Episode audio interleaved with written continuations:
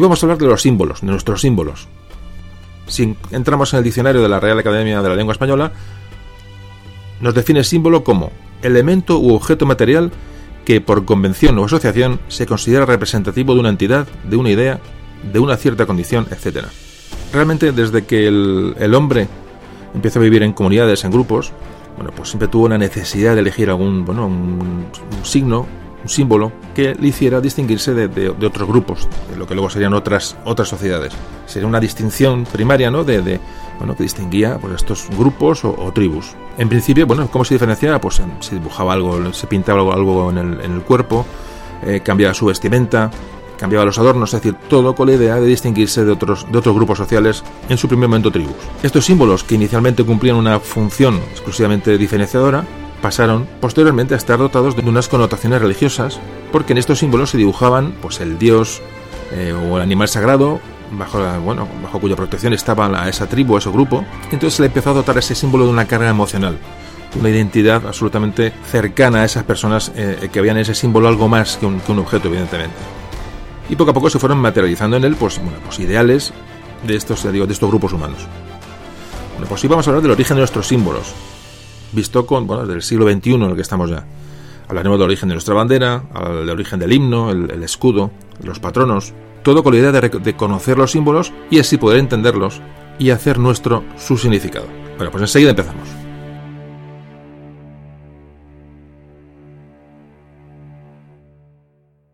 Memorias de un tambor.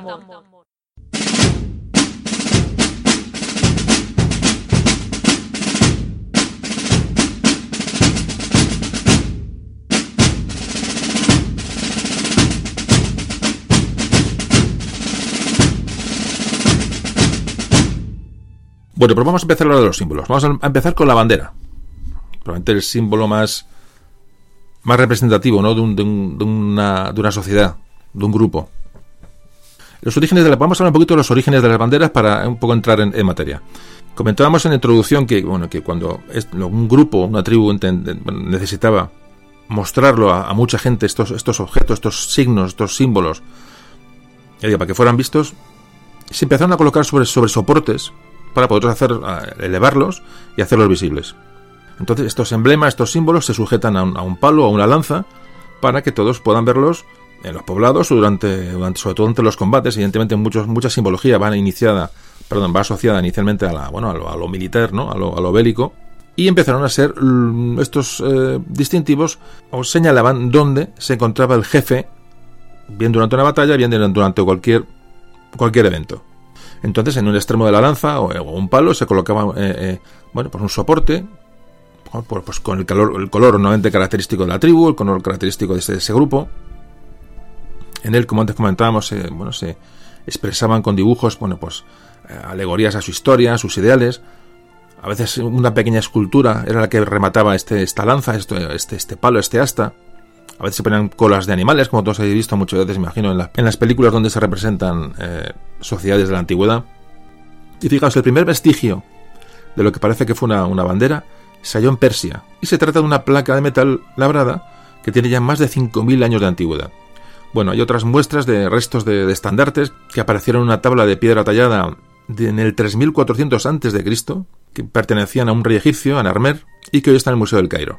Ahí en esa, en esa piedra tallada se puede observar, por aquí una procesión de hombres portando lo que eran, digamos, unos, bueno, unas incipientes, unos orígenes de una bandera. Eran largos palos de madera o metal que estaban pintados y adornados en el extremo superior, pues con pieles, con dientes de animales, con, con huesos, tejidos.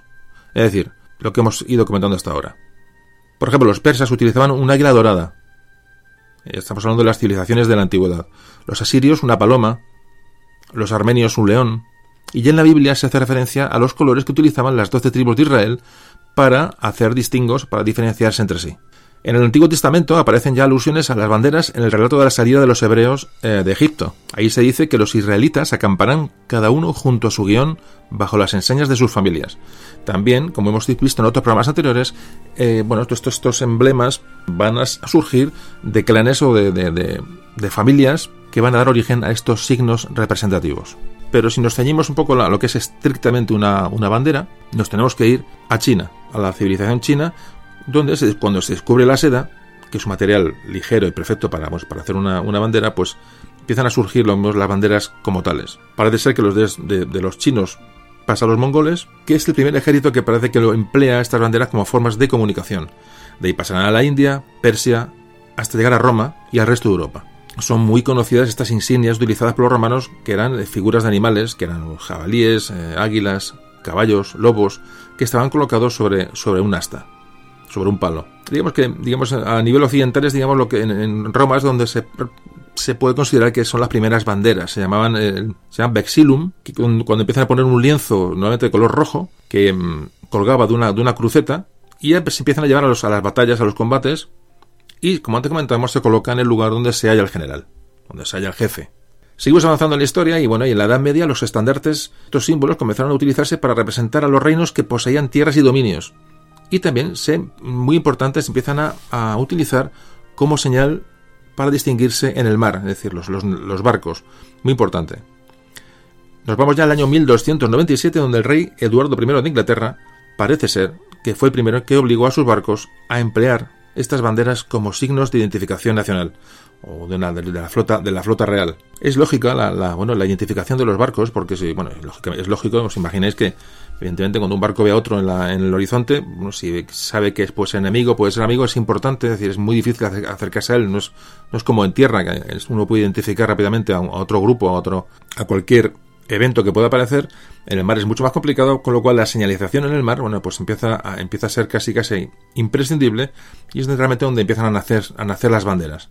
Todo esto es muy lento y muy poco a poco, lo vamos dando, estamos hablando de esto muy deprisa para, bueno, pues estamos haciendo una pequeña introducción, pero evidentemente, como podéis imaginar, hemos pasado de prácticamente de los primeros grupos de la muy antigüedad hasta el año 1297, cuando, repito, el rey Eduardo I de Inglaterra empieza a utilizar las banderas ah, en su, en su flota.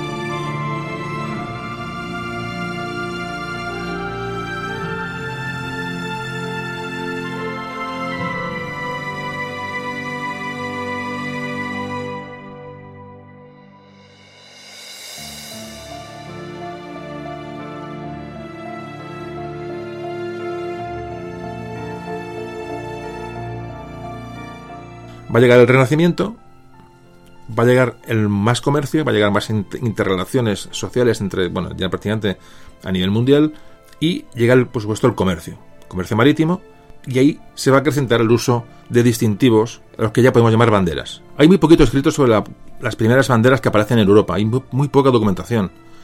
De hecho, eh, suelen confundirse estandartes de tela, pendones y las banderas propiamente dichas. Es decir, el pendón en, la península ibérica, empieza a aparecer como, bueno, como un representante de, esa, de, esa, de, esos, de esos comerciantes, eh, de, esos, de esos burgos, de esas pequeñas ciudades que empiezan a coger importancia por sí mismas y que empiezan a tener, bueno, pues una cultura propia y unos, unos símbolos propios diferenciados, digamos, de, de otras ciudades.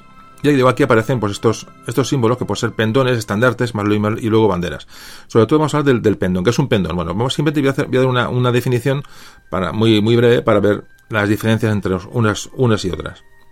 El pendón está definido en el diccionario como insignia militar que consistía en una bandera más larga que ancha y que se usaba para distinguir los regimientos, batallones, etc. Es decir, más larga que ancha.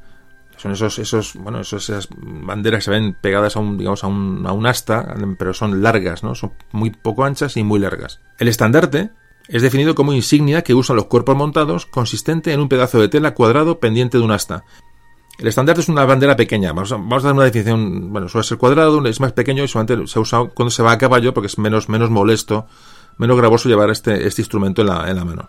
Pero si nos ceñimos puramente a la. Ya digo que va, todo, muy unido a lo militar, como veis, es, obvio, ¿no? Eh, todos estos símbolos han sido, en su origen, tienen una, un origen militar, la mayoría de ellos. Cuando el pendón que, cae, que está colgado, digamos, de un listón pasa a un mástil, es cuando, digamos, se produce el paso de pendón a bandera. El pendón, digamos, no está, no está diseñado para ondear, simplemente para que se vea. Es un poco la diferencia. La bandera está pensada para que el viento la mueva, es decir, le dé visibilidad el viento. Es un poquito, bueno, pues las, diferencias entre una cosa. Creo que es interesante tener ese, ese concepto porque muchas veces oye por ahí estandartes, pendones, banderas, bueno, más o menos la diferencia entre una cosa y otra, antes de abordar un poco el origen de nuestra bandera, el origen de, de lo que vamos a hablar. Pero hay que, cuando hablamos ya de banderas, hay que tener, volver a recalcar el tema marítimo. Es decir, muy importante el desarrollo de las banderas en el mar.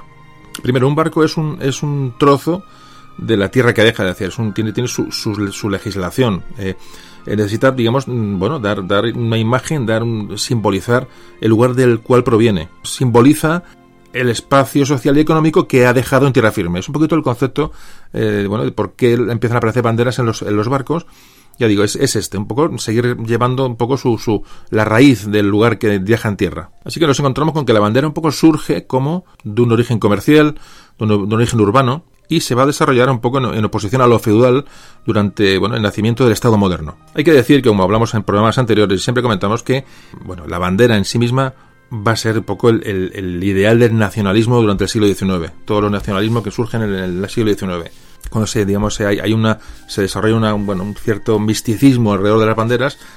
Por ejemplo aquí se inventa la, dicho se inventa la leyenda de Betsy Rose en Estados Unidos, este que se empieza a asociar a la leyenda de Betsy Rose, bueno, cuando Washington es una, pues una modista, creo que es, que le cose la bandera a Estados Unidos y bueno, en fin, empieza, esto es un propio, propio, digo, del, del siglo XIX, las banderas empiezan a tener, ya digo, su misticismo, empiezan a crecer sobre, sobre leyendas, es muy típico. A veces ya los colores de la bandera se les quiere asociar a ciertos rasgos propios de la, de la región, del país al que representan. Eso ocurre mucho en América del Sur, cuando se produce la, independencia de estos países.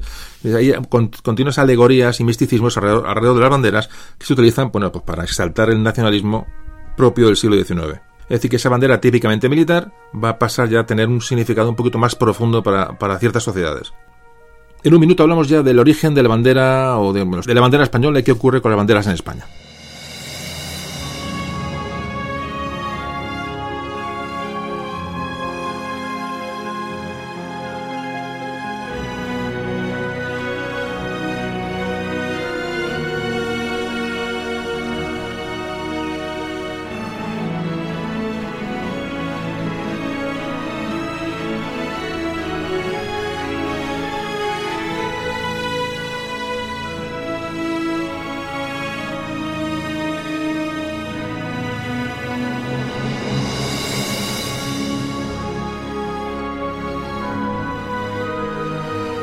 Si hablamos ya de España, podemos decir que, digamos, el primer símbolo, el primer, eh, la primera divisa utilizada, parece que eran los penachos rojos que llevaban los íberos y que adornaban el casco que llevaban puesto. Más tarde hay escudos ya, íberos que representan o pintan sobre esos escudos un símbolo que representa al guerrero, al guerrero que lo lleva. Es decir, los signos empiezan a ser, estos símbolos empiezan a ser personales, pasan luego a ser representativos del grupo o tribu y después ya digamos pasan a representar o decirnos cosas sobre una estirpe guerrera, de alguna manera. Hay un historiador ¿no? que en el año 456 escribe que los reyes godos usaron como insignia un león sobre ondas azules, es decir, la primera referencia explícita a una simbología eh, que se produce en la península ibérica. Ya digo, hablamos de los reyes godos.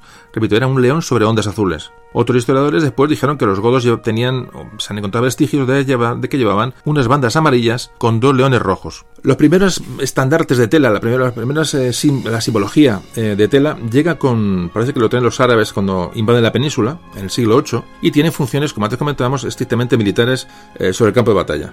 Porque, como recuerdo, un hay que tomar la bandera y el, pendón como una representación de algo. Es decir, el ubica, el estandarte es, un, proporciona una ubicación de un jefe normalmente militar, mientras que el pendón y la bandera van a, nacer para representar, eh, eh, también pueden acompañar a un jefe militar, evidentemente, pero sobre todo nacen para identificar pues, un, digo, un grupo, una sociedad, una actividad. Es un poco la diferencia. Pero si nos ceñimos ya un poquito a lo que es la, aparición de las banderas eh, desde el punto de vista militar, no podemos, desde luego, separarlas de su función, que ya lo repetiremos varias veces, de su función de ubicación del, jefe, del caudillo, en el campo de batalla. Con esas banderas también se daban eh, órdenes, eh, bueno, a distancia. Daban señales de ataque, señales de defensa, señales de retirada, por eso es, siempre ha sido tan importante para una unidad militar defender su bandera, en cuanto que era el, un símbolo de, bueno, de comunicación, evidentemente, y era un poco su, eh, bueno, el orgullo, la, bueno, la, la, referencia ¿no? de esa unidad militar en el campo de batalla. Y esto, evidentemente, como siempre hablamos, se ha ido transmitiendo de generación en generación. El rey Alfonso X el Sabio, en sus siete partidas, ya habla de las banderas y les da una definición.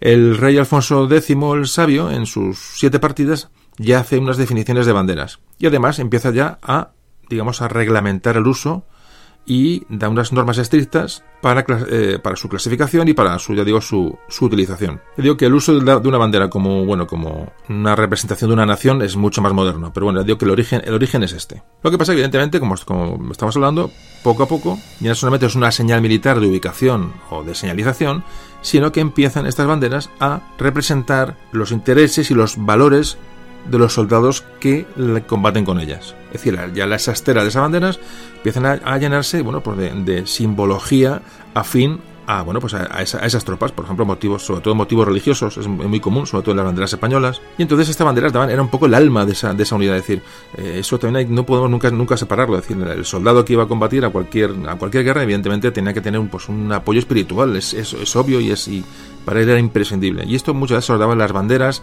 y los, la simbología que, que se representaba en ellas. Por ejemplo, Bernardino Escalante, que es un hombre del, del Renacimiento, Fijaos cómo define, ya define la bandera. Dice, la bandera es el verdadero fundamento de la compañía y en que consiste la honra y reputación suya y de sus soldados.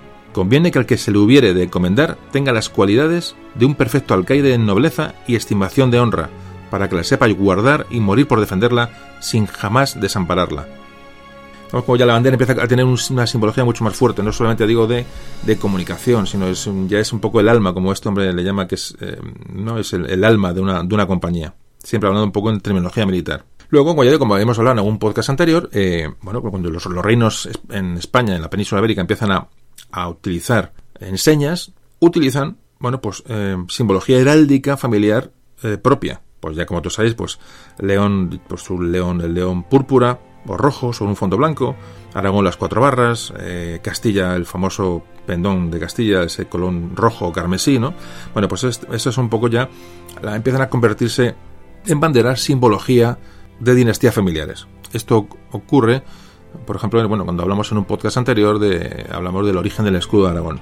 Y ya llegamos un poco a la primera, bueno, digamos la primer sucedáneo de bandera nacional que se produce cuando aparece la Real Orden de la Banda de Castilla. Esto aparece en 1332 y es fundada por Alfonso XI, que se permaneció hasta bien entrado el siglo XVI. Fue la principal divisa de los reyes castellanos. Era una, una banda puesta entre dos dragones, aunque sus colores no están todavía muy claros. De todo esto, como siempre os digo, pondremos documentación tanto en la web como en Facebook. Colgaremos ahí banderas y todas estas cosas que hablamos, ¿no? Para que cuando acabéis el podcast, pues echéis un vistazo a la, documentación que siempre es muy interesante. Más que nada porque luego cuando hagáis visitas por ahí, pues esto lo vais a ver. Veréis dos dragones, ¿no? Lo veréis con, de que cada uno sale una, digamos, cruzan entre sus bocas una, una banda amarilla, una banda roja. todo esto, el tema de heráldica, todo, esto es muy interesante. Evidentemente hoy no podemos avanzar mucho más, pero es un, ya digo, es un campo enorme. Entonces veréis por ahí muchas veces representados estandartes reales con esta simbología y estos, y estos colores. Estos pendones de la banda fueron usados hasta Enrique IV. También lo usaron los reyes católicos, también Carlos I de España, V de Alemania. Parece que estos eran que eran pendones rojos con los eh, dragones y esa banda entre los dragones eh, doradas. Pero bueno, el, colores realmente tampoco tiene mucha importancia, simplemente que os quedéis con ese tema de los dos dragones eh, con la boca abierta y, digamos, y compartiendo una banda ¿no? entre, las, entre dos bocas, normalmente en diagonal. Bueno, eso ya lo, veréis digo, cuando os lo ponga en algún, en algún gráfico.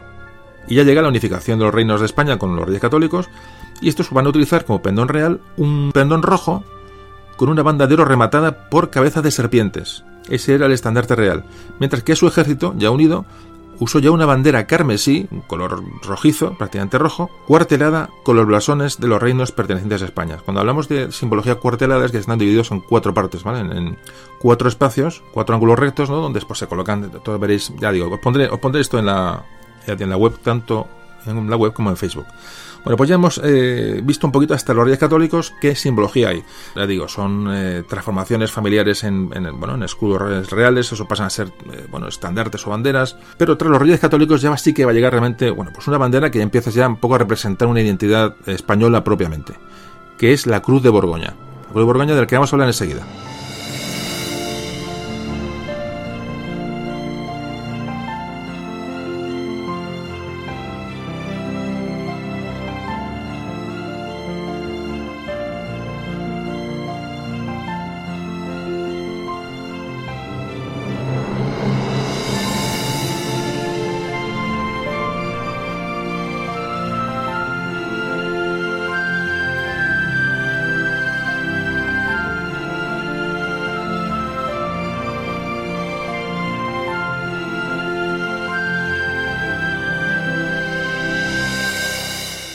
Bueno, pues hablamos de la Cruz de Borgoña. La Cruz de Borgoña ya, representa claramente una identidad mm, puramente española, a partir del comienzo de su uso del que ahora hablaremos.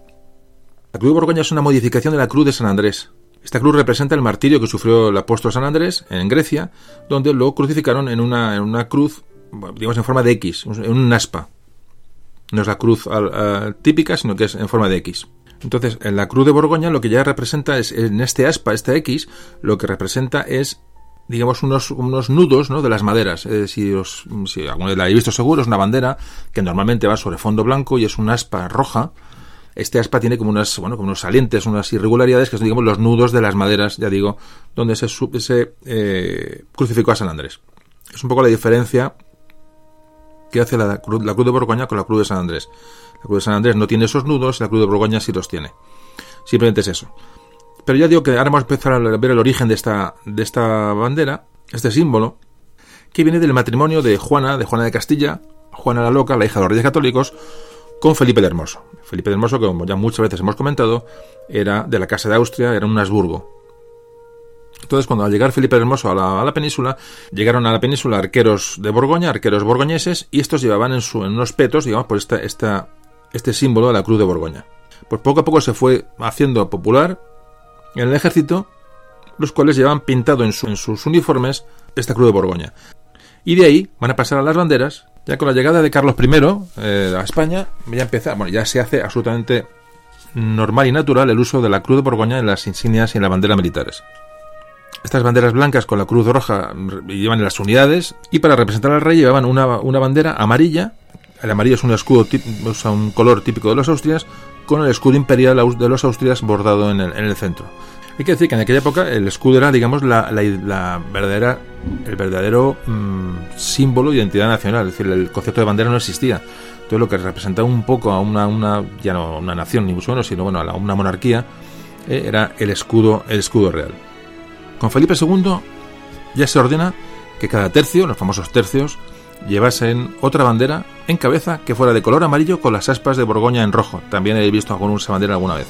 Y aquí empiezan a proliferar esas banderas con motivos, eh, motivos religiosos. Digamos que cada unidad militar pues llevaba un poco su, su, simbología, la, llevaban con ellos. Esto ocurre en la batalla de Lepanto. Lepanto hay banderas enormes con, con vírgenes, con, digo, con motivos puramente religiosos. De hecho, fijaos, en el siglo, ya ha avanzado el siglo XVII, con Felipe IV, ya establece que las banderas, bandera de los tercios fuesen rojas con una imagen de la Virgen. Es decir, que una bandera roja con una imagen de la Virgen es, digamos, la bandera oficial de estas unidades militares, aunque, aunque muchas, en muchas unidades se siguen utilizando las famosas cruces de Borgoña sobre fondo, sobre fondo blanco. Es decir, luego había banderas con a cuadros, también con la cruz de Borgoña. Es decir, si veis la simbología de la cruz de Borgoña, en los, sobre todo los tercios, os encontraréis con una, gran variedad o diversidad ¿no? de, de banderas los que obedecen a eso, a que cada unidad lleva un poco, tenía su, su, bueno, pues su bandera y su manera de, representarse a sí misma. Lo podéis ver en el cuadro de la rendición de Breda. Ahí están los tercios y ahí se las banderas con las cruces de Borgoña. Ahí lo podéis ver claramente. Y vamos a llegar ya al cambio de dinastía. Se acaban los Austrias, llegan los Borbones, como ya hemos hablado en tantos programas, ¿no? con la famosa guerra de sucesión. Y aquí se produce otro cambio, digamos también, como se produjo en otros niveles, se va a producir un cambio un poco en la simbología y en el tratamiento de las banderas, que lo vamos a ver enseguida.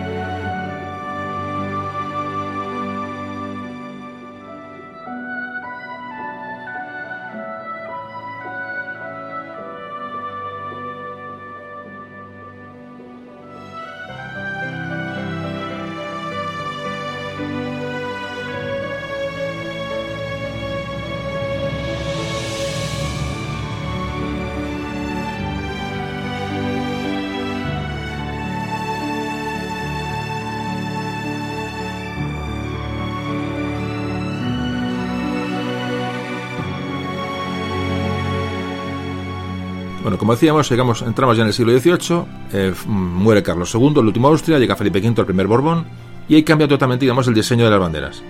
Este rey Felipe V va a ser, como en otras muchas cosas, el primero que le va a dar a, un, bueno, va a unificar el símbolo, lo que puede ser, digamos, la primera bandera mm, común y reconocida. Y esta bandera va a ser pues, sobre fondo blanco, es decir, una bandera blanca, con la cruz de Borgoña en rojo, es decir, conserva ese símbolo Austria, y el escudo de los Borbones encima de la cruz de Borgoña. Esa es un poco la primera bandera que digamos que, va a iba a representar un todo que empieza con Felipe V. Ya digo, no es una bandera nacional, porque es una bandera real, pero ya es un, es un paso adelante. Estas banderas se trasladan a la Armada. Ya es muy importante porque va a empezar a aparecer, o aquí iniciamos el porqué, el porqué de la bandera que tenemos actualmente. Bueno, con Felipe V, ya digo, esta bandera, esta bandera blanca con el escudo de, de los Borbones en el centro pasa a la Armada también hay banderas en la Armada moradas con el mismo escudo de los Borbones eh, en el centro, es decir, dependiendo de la, de la, del departamento marítimo que se, ha, que se haya creado, eran blancas o moradas con el escudo Borbón eh, en el centro. Y hay que decir, y me salgo un poquito del tema, que antes lo he comentado también en algún otro podcast, que es en 1707, ah, cuando llega Felipe V, esto no tiene que ver con la bandera, pero bueno, tiene que ver un poco con la, con la simbología, con la, con la nomenclatura. Aquí se crean las unas nuevas reales ordenanzas que eliminan los tercios y los convierten en regimientos. Es decir, tercio se convierte en regimiento y el maestre de campo se convierte en coronel. Esto lo, todo lo, es una innovación que hace Felipe V. Ya también con Felipe V, que aunque era un rey muy católico, muy católico, ya, eh, se ordena que empiecen a desaparecer las imágenes religiosas de las banderas, eh, digamos, se empieza a unificar esa bandera blanca con el escudo de los Borbones eh, y, las, y la cruz de Borgoña en el centro. Pero ya digo, no podemos pensar en una unificación total porque es imposible. era otra época, no otros medios, era otra manera de, entender las unidades militares. Es decir, no podemos trasladarlo hoy, pero empieza más o menos a intentar unificarse. Y esto continúa hasta que llega Carlos III. Carlos III y su época en la que ya se empiezan a detectar problemas en, por la identificación de los navíos en el mar. Es decir, hay una gran, un gran parecido entre la bandera, por ejemplo, la que bandera llevan los, los, los españoles, que era blanca con el escudo de Borbón en el centro, se confundía en la lejanía con otras banderas de otras potencias europeas. Entonces, ya digo, con Carlos III, para evitar esta, esta confusión de los barcos en el mar, encargó a su ministro de Marina que le presentase varios modelos con banderas, banderas diferentes, para elegir una. Es decir, la única, la única condición que le ponía era que fueran identificables y visibles a mucha distancia, es decir, colores, mm, colores vivos, colores que hicieran contrastes, es decir, no, no podía haber tantas dudas ni tantos fallos en las identificaciones en el mar. Tenemos que pensar que España en ese momento era una potencia marítima de primer orden, eh, tenía pues comercio con, América, tenía, decir, una serie de, necesidades que no permitían bueno, que estos errores pues, se, pues, se, produjeran, como parece que se producían bastante a menudo, y ordena digamos, un concurso uno que le presenten varias banderas para elegir cuál era la más idónea para la Marina. Parece ser que al, se le presentan al ministro 12 modelos, se los muestra al rey, y el rey elige dos de ellos. Uno que era, los digo, todo esto lo pondremos en, en la página web y en Facebook. Bueno, pues eligen dos modelos, uno para la Marina de Guerra y otro para la Marina Mercante. Y entonces esta bandera de la Marina de Guerra va a ser la bandera española que hoy conocemos, es decir, la bandera roja y amarilla, que es muy distinguible a distancia, muy distinguible en alta mar, con los contrastes lo suficientemente fuertes como para no causar confusión. Bueno, pues aquí este es el origen de nuestra bandera nacional, necesidad de, de un diseño que fuera lo suficientemente diferenciable. Así que llega el Real Decreto de 28 de mayo de 1785, en el que se dispone, lo leo textualmente, para evitar los inconvenientes y perjuicios que ha hecho ver la experiencia puede ocasionar la bandera nacional de que usa mi Armada Naval y demás embarcaciones españolas, equivocándose a largas distancias o con vientos calmosos con las de otras naciones, he resuelto que en adelante usen mis buques de guerra de bandera dividida a lo largo en tres listas, de las que la alta y la baja sean encarnadas y del ancho cada una de la cuarta parte del total y la de medio amarilla, colocándose en esta el escudo de mis reales armas. Bueno, pues este es el decreto de Carlos III por el cual crea la bandera de la Armada, que ya digo, con el tiempo pasará a ser la bandera nacional. Esto ocurre en 1785. Bueno, pues unos pocos años después, en 1793, se hace extensivo el uso de esta bandera eh, roja y amarilla a las plazas marítimas, castillos y defensas de las costas mientras el ejército de tierra siguió utilizando las banderas anteriores. Nos vamos ya a principios del siglo XIX, es decir, cuando llega la guerra de independencia entre los franceses y la península, y aquí el uso de las banderas, ya digo, aunque el ejército de tierra usaba la cruz de Borgoña, esas banderas, eh, banderas o banderas borbónicas de que hemos hablado antes, es decir, no, hay una definición exacta, no hay bandera nacional todavía, la armada ya usa la, roja y amarilla, y en el ejército se usan una variedad grande de banderas, pero por similitud o por por copiar las que había en la, Armada, ya aparece en algunas unidades la bandera, eh, bandera roja y amarilla, en algunas unidades de tierra. Esto ocurre durante la Guerra de Independencia.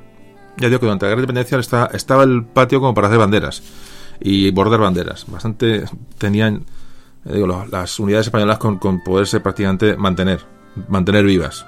Pero sí es cierto que ya la Cruz de Borgoña aparecen ya mezcladas algunas en algunas unidades banderas rojas y amarillas. Por ejemplo, tenéis el ejemplo de la bandera de que se enarboló en el sitio de Gerona, que es roja y amarilla. Esa bandera la podéis ver en el Museo del Ejército. A ver si os puedo poner una fotografía de esta, de esta bandera. Es decir, que ya la utilizaban unidades militares españolas durante la Guerra de Independencia hacia principios del siglo XIX. Bueno, pues ya nos metemos en el siglo XIX propiamente dicho, ya empezamos con... va a acabar la Guerra de Independencia, ya va a entrar Fernando VII, y sigue sin haber una bandera nacional propia, es decir, estaba la bandera eh, de la Armada, roja y amarilla, que acabará por ser nuestra bandera, como todos sabéis, pero no hay una definición mm, eh, de una bandera única, ni mucho menos, ni siquiera para el ejército. Bueno, vamos a ir como vamos avanzando hasta llegar a la bandera actual, y ya vamos a hablar de la época de Fernando VII.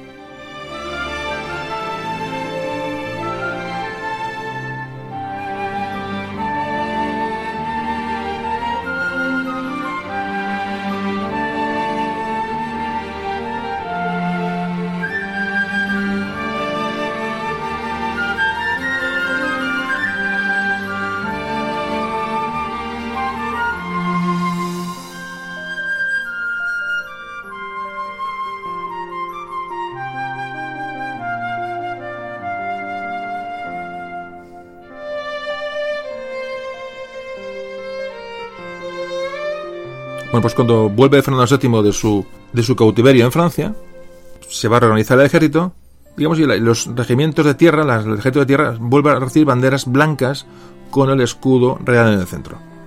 Y la marina sigue con su bandera ya roja y amarilla. Y llegamos a 1820, donde en las milicias nacionales ya empiezan a aparecer banderas rojas y amarillas. Estas banderas rojas y amarillas ya tenían el lema Constitución, se podía la palabra Constitución en grande, sobre la franja amarilla se podía leer Constitución. Y nuevamente el nombre de la provincia de esa milicia en las dos bandas rojas. De ahí empieza a introducirse la bandera roja y amarilla en las unidades del ejército de tierra, pero muy poco a poco. Bueno, llegamos ya al periodo de la sublevación de Riego, del que hablamos ya en, el- en un podcast anterior, hablamos del periodo de 1821 y 1823, y aquí va a ser abolido el uso de banderas. Y ordenan las Cortes que sean sustituidas todas las banderas y estandartes por unas enseñas consistentes en un león de bronce que sostenía con una de sus garras la Constitución. España estaba en ese momento en plena guerra civil y no se llegó a, llevar esto a efecto, es decir, se siguieron utilizando las banderas de siempre, hasta que llegamos ya al reinado de Isabel II, cuando ya sí se empieza a implantar la bandera roja y amarilla en el ejército de tierra, con lo cual esta bandera roja y amarilla o roja igualda se mm, considera que se empieza a unificar a nivel militar. De hecho, en el Real Decreto de, de 13 de octubre de 1843 se dispone la sustitución de todas las enseñas del ejército por otras nuevas rojigualdas, que hasta entonces solamente habían- utilizado la Armada y algunas unidades de la Milicia Nacional, como antes comentábamos. Esto se produce porque durante las guerras carlistas, el bando carlista empezó a hacer como suya la, la Cruz de Borgoña y, digamos, urgía, pues bueno, pues simbolizar un poco, dar símbolo al ejército liberal, al ejército isabelino, que elige la bandera rojigualda, la bandera eh, que hoy es la bandera nacional. Poquito ahí viene la, la- cómo se fuerza, digamos, a los liberales, a los isabelinos a, bueno, pues a, utilizar una bandera que les identifique para oponerse a la bandera, la Cruz de Borgoña, que es utilizada por los carlistas, repito. Y llegó la Primera República. La Primera República dejó la bandera rojigualda, no la tocó, aunque dispuso la supresión de cualquier simbología real o que aludiera a la corona. La Primera República, aunque ya digo, no tocó la bandera, pero hubo una- un proyecto y de hecho casi se adopta el cambio de un cambio de bandera que hubiera sido eh, una bandera tricolor, hubiera sido roja, blanca y azul, es decir, las, las tres bandas del mismo ancho, un poco al estilo de la bandera francesa, pero en, en horizontal. Le digo, esto al final no se llevó, no se llevó a cabo. Bueno, se restauró la monarquía tras la Primera República. Ya digo, tema del siglo XIX que ya iremos tra- tratando en otros programas. Hoy vamos a hablar solamente de lo que es la bandera. Se restauró la monarquía y se continúa usando la bandera rojigualda a todos los niveles. Nos vamos ya al siglo, principio del siglo XX, los años 20. En los años 20 ya el uso de la bandera rojigualda eh, es general y llegamos a la Segunda República. El 14 de abril de 1931 es derrocada la monarquía en España y se proclama la Segunda República. Y aquí ya se adopta la famosa bandera mm, tricolor republicana que es roja, amarilla y morada. Es decir, que sustituye a la roja igualda. Hay que decir que la gualda, el término gualda es. bueno, la gualda es una planta, una planta herbácea de la que, tiene la que saca un tinte de color amarillo y también tiene color amarillo en la propia planta y de ahí viene el nombre de Walda, el, amarillo denominado Walda. Y bueno, estamos con la bandera republicana, la bandera de la Segunda República. Bueno, hay que decir que la, cuando llega la Segunda República, realmente el quitar la bandera, o sea, se aludió que la bandera roja igualda era una bandera monárquica, cosa que no es así porque realmente el origen de la bandera roja igualda, como todos sabéis, es un, origen puramente práctico, como hemos visto antes, para distinguir los, navíos en el mar. Esa, bandera nunca se asoció a la monarquía, es decir, eh, Isabel II la adopta como para diferenciarse de, la, de otra bandera también monárquica, que es la como puede ser la Cruz de Borgoña. Es decir, no hay ningún, ningún origen monárquico a la bandera, pero bueno, se, eh, se opta por cambiar la bandera, pero cuando, digamos, el decreto por el cual, en el cual se, se adopta la bandera, la nueva bandera republicana, la bandera con la franja morada eh, abajo, se alude a que se interpreta de, este, de este decreto, si uno se puede leer en cualquier sitio, que fijaos que hasta que mm, es pura, evidentemente, pura interpretación y pura, y pura ignorancia. Eh, se habla que, bueno, que la bandera mm, rojigualda mm, alude mucho a los colores de la corona de Aragón y que hay que meter los colores de Castilla en la bandera. Bueno, y meten el morado. Primero, no era una, no, era una bandera representativa de Aragón para nada, como todos ya todos sabéis. Eh, esto, esto en el decreto de creación de la bandera republicana se puede leer, o sea, para que unificar los conceptos de España, de las Españas, bueno, decirse, un poco que saluda eso, a que a que había que meter a Castilla también en el ajo de, la bandera. Entonces se opta por meter el color morado, cuando el color morado nunca ha sido color de Castilla, es decir, nunca. Hay varias teorías sobre este error. Eh, eh, primero, que ha habido, parece ser que ha habido pendones eh, de Castilla, pendones, pendones carmesí, que eran, bueno, eran rojos o carmesí castellanos, que parece que al decolorarse con el tiempo, en los museos o tal, donde puede ser que se viera un color morado, entonces alguien interpretara que, eran, que eran morados, Luego hay otra, otra teoría en cuanto a este, este error, esta, esta confusión con el morado y el, y el carmesí. Parece ser que, que había una, bueno, cuando esas, esas sociedades secretas, esas, esas mm, sociedades eh, masonas que empezaron a, proliferar durante el siglo XIX, una de ellas que era muy importante se llamaba la Sociedad de los Comuneros, que adoptó el color morado como distintivo. Pero ya digo, en cualquier caso no tiene, no tiene, no, no se encontrado una explicación, es decir, no tiene ni pie ni cabeza. Aunque parece ser sí que se intentó eh, ya digo, meter a, Castilla, a la Castilla comunera, a la Castilla, bueno, que se ha tomado como siempre, bueno, eso hablaremos un día de los, los comuneros, tenemos tantas cosas, más van surgiendo temas ¿no? de la historia de España que son realmente interesantes, pero bueno, te digo que esta franja inferior de la bandera republicana obedece a, ese, a esa intención de introducir a Castilla a la bandera, porque se pensaba que los colores rojo y amarillo eran privativos de la, de la corona de Aragón. Bueno, te digo, una, interpretación realmente asombrosa, pero eh, así es. Y bueno, ya llega, eh, llega la guerra civil, año del 36, y entonces las unidades que, bueno, que, que, combatieron, digamos, en el denominado bando nacional, pues lo que hicieron fue volver a la bandera, la bandera original, la bandera de España de toda la vida, o de casi toda la vida, y ya en el año 38, en plena guerra civil, se dispone, el, hablando del, bando, del bando nacional, que en estas banderas eh, igualdas em, aparezca en el centro el escudo de los reyes católicos que es la famosa águila de San Juan, la famosa águila mm, negra que apareció, que los, en, la bandera española durante la dictadura. El águila que era de los reyes católicos. Esto ya ocurre en el año 1938. Bueno, pues esta bandera con el, águila de San Juan ya va a quedar, cuando acabe la guerra civil, ya que va a quedar en la bandera española hasta la muerte de Franco y la llegada de la, de la democracia, como todos sabéis.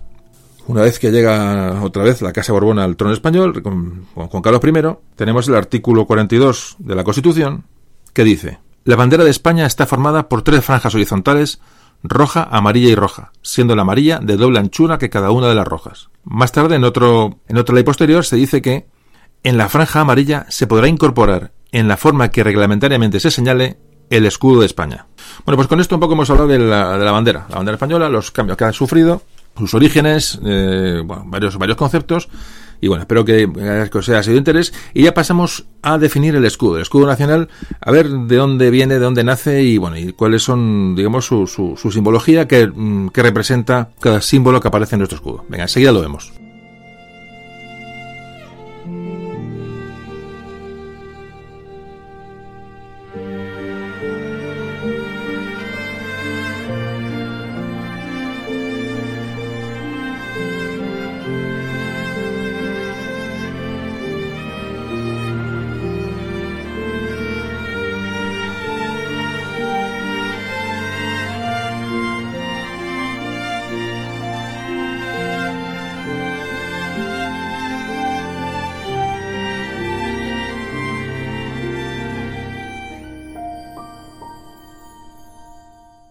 Empezamos a hablar ahora mismo del escudo, el escudo de España, el escudo nacional, que se puede incorporar en la bandera, en la franja Walda, en la franja amarilla.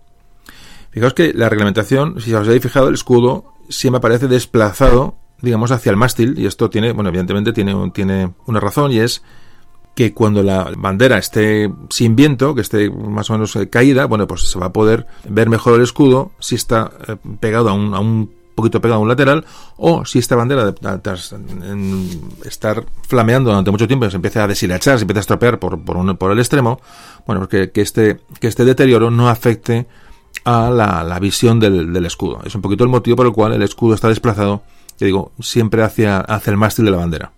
No está centrado en la bandera. Bueno, pues si tenéis a mano un escudo de España o lo, recordáis, bueno, pues vamos a definirlo muy, muy brevemente. Mira, tenemos en la parte de arriba, la parte que se llama, que se llama timbre, es una corona real que simboliza, bueno, pues a, la monarquía española.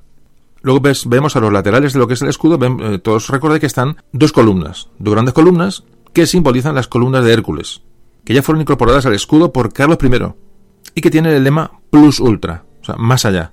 Es decir, las columnas de Hércules que definían el, estrecho, el estrecho de Gibraltar, era un poquito la, según la, mitología, pues ya digo, después del estrecho de Gibraltar, bueno, pues esa incertidumbre, ¿no? De lo que había después al otro lado, pues era, era un poco lo que llevaba a esa denominación de plus ultra. Ya digo que ya Carlos I tenía estas columnas incorporadas a, a, su, a su simbología. Esto plus ultra, eh, bueno, la columna de Hércules y el plus ultra se empezó a utilizar sobre todo tras el descubrimiento de América. Era un poco alusión a las posesiones que estaban en, el otro mundo, ¿no? En, el, en América. Porque antes esta leyenda era non plus ultra, no más allá. Es decir, era el fin del mundo. Era la definición de, estas columnas. Pasan del non, del non plus ultra, que es un poco, ya digo, representa el fin del mundo, al plus ultra cuando se descubre que hay tierra al otro lado del Atlántico. Estas columnas eh, tienen en su parte superior las coronas imperiales del Sacro Imperio Romano Germánico y representan eh, eh, bueno pues el, imperio que fue España en su momento ¿no? y luego estamos ya en la parte más representativa del escudo que es la parte central que tiene está mm, formada por lo que antes llamamos por los cuatro cuarteles que simbolizan los cuatro reinos medievales eh, que conforman España en el primer cuartel está el, el escudo del reino de Castilla que está representado por un castillo es un castillo de oro sobre, sobre un fondo rojo, un fondo carmesí. Digo que el condado de Castilla era un pequeño territorio, como ya hablamos en el podcast de la frontera del Duero. Mm, en fin, ya un poco dábamos un poco de, explicaciones sobre el origen de, Castilla, que se fue poco a poco segregando el Reino de León. Ya digo, esta eh, Castilla está representada en el primer cuartel. En el segundo cuartel está el escudo del Reino de León, que es un león rampante con corona, es un león eh, color púrpura, y el fondo es un color plata. El león tiene, la lengua afuera, tiene, las garras y es el, em, es el emblema del reino de león. Y en el tercer cuartel tenemos el escudo de la corona de Aragón, que son las famosas cuatro barras y que explicábamos con mucho detalle en el podcast de Cataluña que grabamos hace hace no mucho. Como comentamos, parece que tiene un origen dinástico, un origen familiar. Ya digo, bueno, pues esta, esa discusión de la que hablábamos en aquel podcast sobre el origen aragonés, que el, condado de Barcelona, bueno, que, que es, ya digo, ahí ya lo tocamos con bastante profundidad. Y por último, en el último cuartel tenemos el escudo del Reino de Navarra, que tiene sobre un fondo rojo, tiene unas cadenas. Estas cadenas que se han relacionado siempre con la batalla de la nave de Tolosa. La famosa batalla de la nave de Tolosa, donde el rey Sancho VII fue el primero en llegar al, último recinto defensivo del califa almohade y bueno, había una serie de cadenas allí, una serie de historias que ya un día hablaremos también de la, nave de Tolosa. Bueno, ya digo, bueno, la nave de Tolosa tengo ganas de hacer el programa dentro, de un tiempo. A ver si un día nos metemos con ello. Pero el caso que Sancho VII de Navarra, que fue uno de los tres reyes, con Alfonso VIII y Pedro II de Aragón, eh, tomaron parte en aquella batalla, entonces parece que rescató aquellas cadenas, se las llevó como botín de guerra o como un símbolo de victoria. Y por último tenemos la granada. La granada que aparece en la parte inferior del escudo, que representa al reino de Granada. los orígenes de esta granada están en la época de los reyes católicos y simboliza, bueno, pues, pues este reino cuando es, cuando pasa a formar parte de, digo, de las coronas de, de Castilla y Aragón del reino unificado de, los reyes católicos. Por último, en el centro del escudo hay tres flores de lis que representan las armas de la Casa de Borbón, eh, reinante en España. Y bueno, esta es un poco la, definición gráfica del escudo nacional, un poquito elemento a elemento para que sepáis o veáis su, eh, su significado.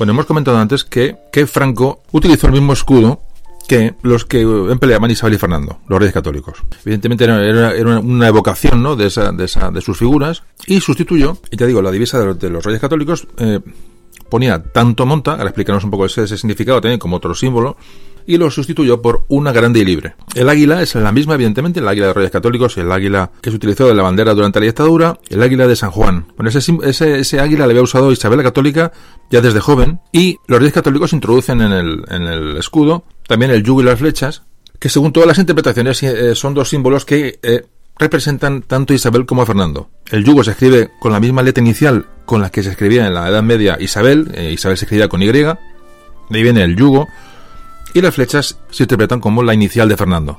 Hay otras interpretaciones, pero esta es la más, la más acertada. Luego, en cuanto al famoso tanto monta, el tanto monta que utilizaban los reyes católicos en su emblema hace referencia a una frase que es tanto monta cortar como desatar. Que viene aquel famoso mito de Alejandro Magno, que cuando mm, decidió cortar aquel famoso nudo gordiano, que en vez de desatarlo, lo que hace es cortarlo de un, con un golpe de espada. Bueno, este, este tanto monta y esa relación a ese, nudo de, que, deshizo Alejandro, Alejandro Magno a, golpe de, a golpe de espada, hace alusión un poco a, la, a, esa política de los reyes católicos, que tomaba un poco de decir como que el bien justifica los medios. Y tanto monta.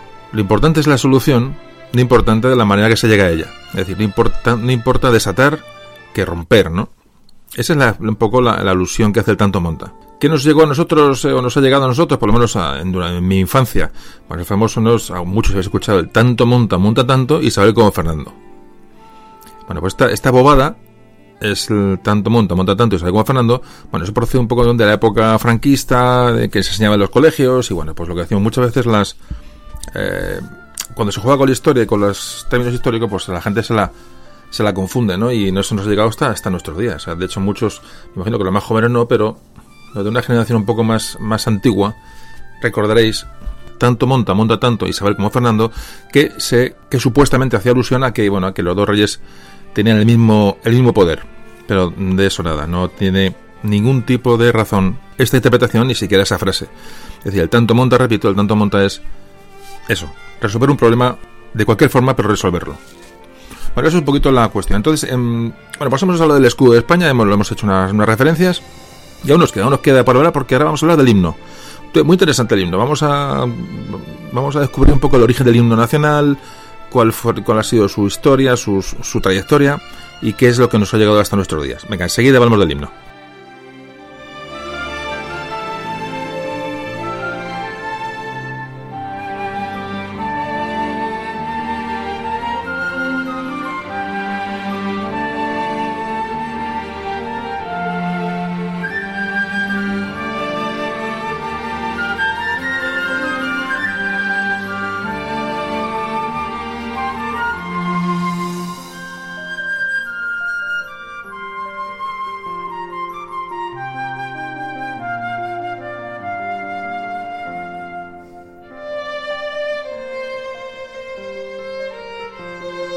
Vamos a hablar del himno de España, el himno nacional.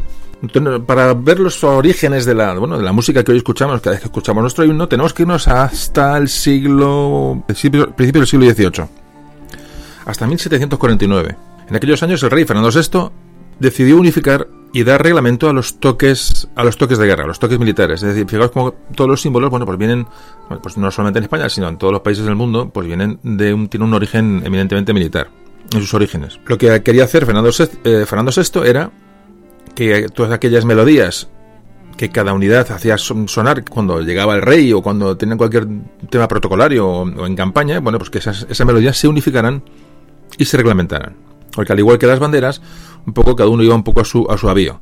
Eh, tenían sus bandas musicales, tenían un poco, cada unidad era, era un, bueno, pues un, era un ente con, con, con muchas cualidades y características propias por dentro de todas aquellas piezas musicales que tocaban las unidades para rendir honores a los reyes, había una que se tocaba mucho. Era la famosa Marcha de los Granaderos. Marcha de los Granaderos porque todas las unidades de granaderos, que era un, tipo de infantería que, bueno, que era bastante común en la época, bueno, pues todas estas unidades de infantería parece que tocaban esa misma marcha cuando rendían honores a los reyes y esta marcha empezaba a ser muy común y a muy, ser muy conocida, bueno, ya no solamente en los, ambientes militares, sino en los ambientes eh, civiles. Entonces, aquella mm, primera reglamentación que se hizo, que termina en 1751, estos reglamentos sobre, sobre músicas y toques de guerra, más concretamente se llamaban toques de guerra, ya hacía referencia a la marcha de granaderos. Y decía, siempre que cualquier tropa marche con las formalidades correspondientes, tocarán marcha los tambores que haya en ella, y si los granaderos marchan solos, utilizarán entonces la marcha granadera.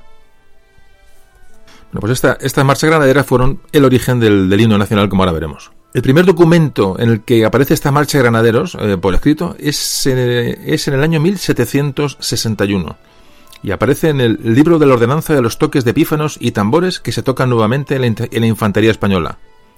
Es un manuscrito en el cual aparece la primera, eh, por primera vez esta melodía escrita. Este, el libro era de Manuel Espinosa de los Monteros, por lo que siempre se ha atribuido la, esta creación de la marcha de granaderos a él, aunque realmente hay muchas dudas. Hay muchas dudas y hay muchas lagunas en, sobre la autoría de Espinosa de los Monteros. Pero bueno, puede ser que lo que Mm, lo arreglara o que esa música la adaptara para los toques de guerra.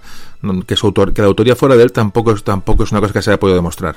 Bueno, pues durante toda esta década de los años 60, 1760 a 1770, continuaron, aquí continuaron todas las reglamentaciones sobre la música militar.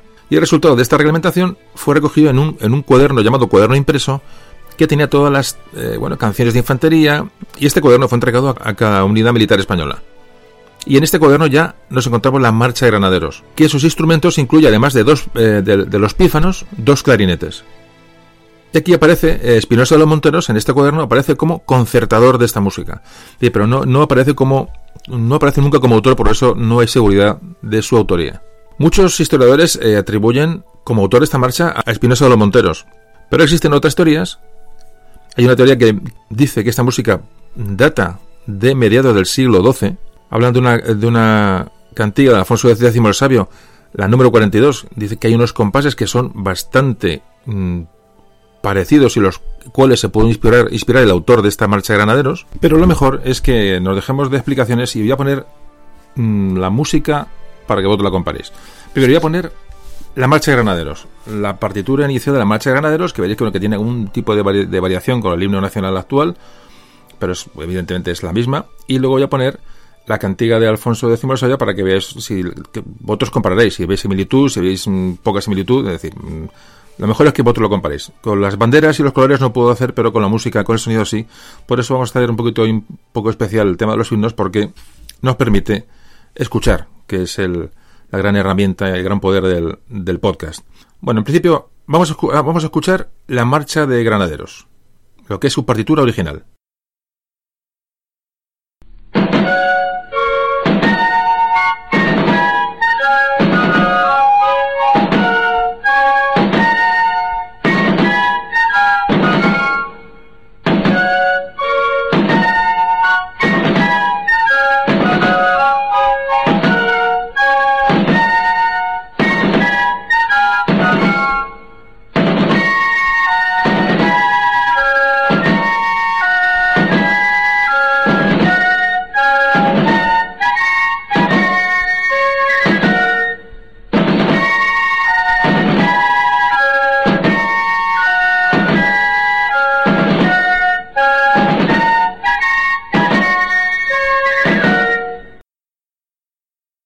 Bueno, y ahora vamos a escuchar la cantiga número 42 de Alfonso X el Sabio, de mediados del siglo XII, que algunos estudiosos han atribuido a, bueno, a que este Espinosa de Montero si pudo inspirar en ella para escribir la, el himno nacional.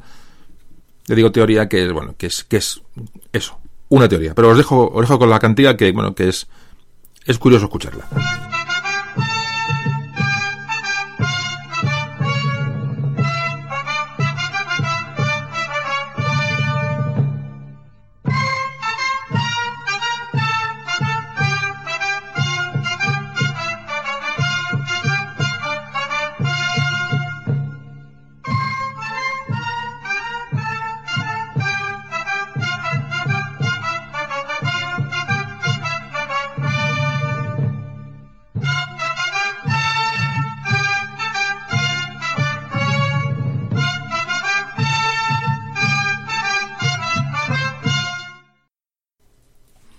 Bueno, ¿qué os ha parecido? Es, eh, bueno, como digo, la música sí se puede aquí analizar. Bueno, pues ya empezamos un poco a, construir la historia del himno. Estas son las diferentes teorías, es decir, que Espinosa de los Monteros pudo componer este himno, mm, no, está para nada demostrado, y que, de ser así, pudo hasta inspirarse en esta cantiga. Hay otras teorías. Hay una teoría que es está muy extendida, que es que el himno español pudo ser un regalo de Federico II de Prusia a Carlos III a través del conde de Aranda. Esta teoría está muy extendida. Realmente, hoy día ya se ha dado como mm, prácticamente, si no falso, muy improbable. Primero porque el conde de Aranda no era embajador en Prusia, sino en Polonia. Además, no hay nada documentado sobre, sobre bueno, que, que, que se encontrara el conde de Aranda en Prusia para nada, nunca. Además, el conde de Aranda regresó a España en 1762, cuando el manuscrito donde se encuentra esta, esta partitura por primera vez, que creo que está en la Biblioteca Nacional, es de un año antes, año 1761, es decir, no coinciden fechas ni coincide prácticamente ningún dato. Y hay más teorías. Hay una teoría que se remonta más aún también a la, siglos atrás. Algún historiador, algún investigador ha descubierto una, una pieza en tiempos del rey Fernando el Católico que se compuso una glosa sobre la pavana real, hecha por Enrique de Valderrábano en 1547. La compuso para Vihuela. Bueno, pues eh, parece que esta, mm, esta pieza tiene 18 acordes que coinciden con, la, con lo que fue luego la marcha de, granaderos, la marcha real. Ya digo, ya hay investigadores que han encontrado similitudes con esta con esta pieza con el himno nacional. Ya cada uno que considere, la verdad, realmente, bueno, os lo pongo porque es, es curioso que tengáis, es un documento que va a quedar aquí para siempre, para el que lo quiera escuchar, aunque luego seguiremos viendo y aportando luz sobre, sobre el himno. Pero os dejo aquí con esta, con esta pieza de tiempos de, de Fernando el Católico, que, a la que también se le ha dado bueno, un supuesto origen al himno, al himno nacional.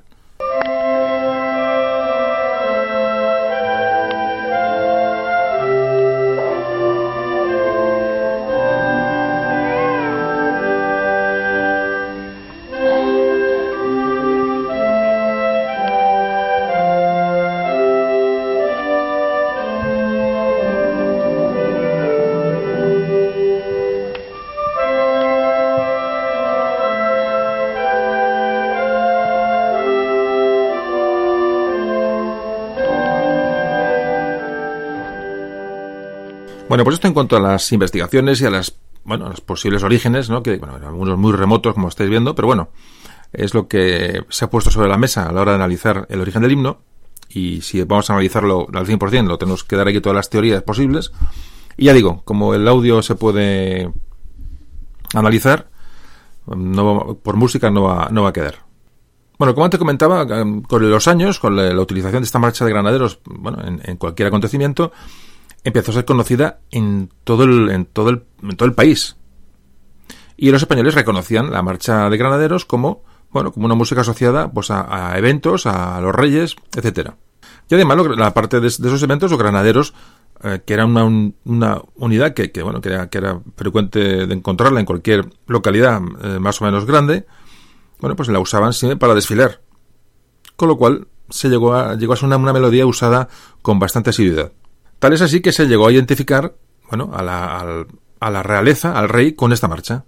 Durante la Guerra de Independencia, bueno, pues fue, fue una marcha que, que se tocó, bueno, a pesar de bueno, que no es una marcha demasiado emocionante o emocional, eh, porque tiene un ritmo mm, de marcha, como su nombre indica, pero parece que se llegó a usar en las tropas españolas eh, en la guerra contra Napoleón, se llegó a utilizar como, bueno, como representando cierta resistencia, bueno, se llegó a ser un, pues un himno realmente, o un himno encubierto. Estos hechos durante la guerra de independencia y que esta marcha tuviera y que esta marcha tuviera su importancia tuviera su, importancia eh, emocional, como antes decía, pudo ser lo que llevó, al, una vez acabada la guerra, al decreto de 3 de febrero de 1815, en que la marcha se designó como Marcha Española, y se dijo que se iba a interpretar esta marcha como único toque de honor en cualquier circunstancia, independientemente de la unidad que rendiera honores a los reyes, aunque ya muchos la estaban utilizando como hemos visto. De esta manera se utilizaba una marcha, una marcha conocida, una marcha que era bueno, querida, y se eliminaba un poco la música francesa que se seguía utilizando en el ejército tal, bueno, tan, eh, tan influido por, la, por, por, el ejército francés, sobre todo después de la guerra de la independencia. Se mataban dos pájaros de un tiro. Así que la marcha de granaderos, que antes hemos escuchado, pasó a escucharse en cualquier lugar de España.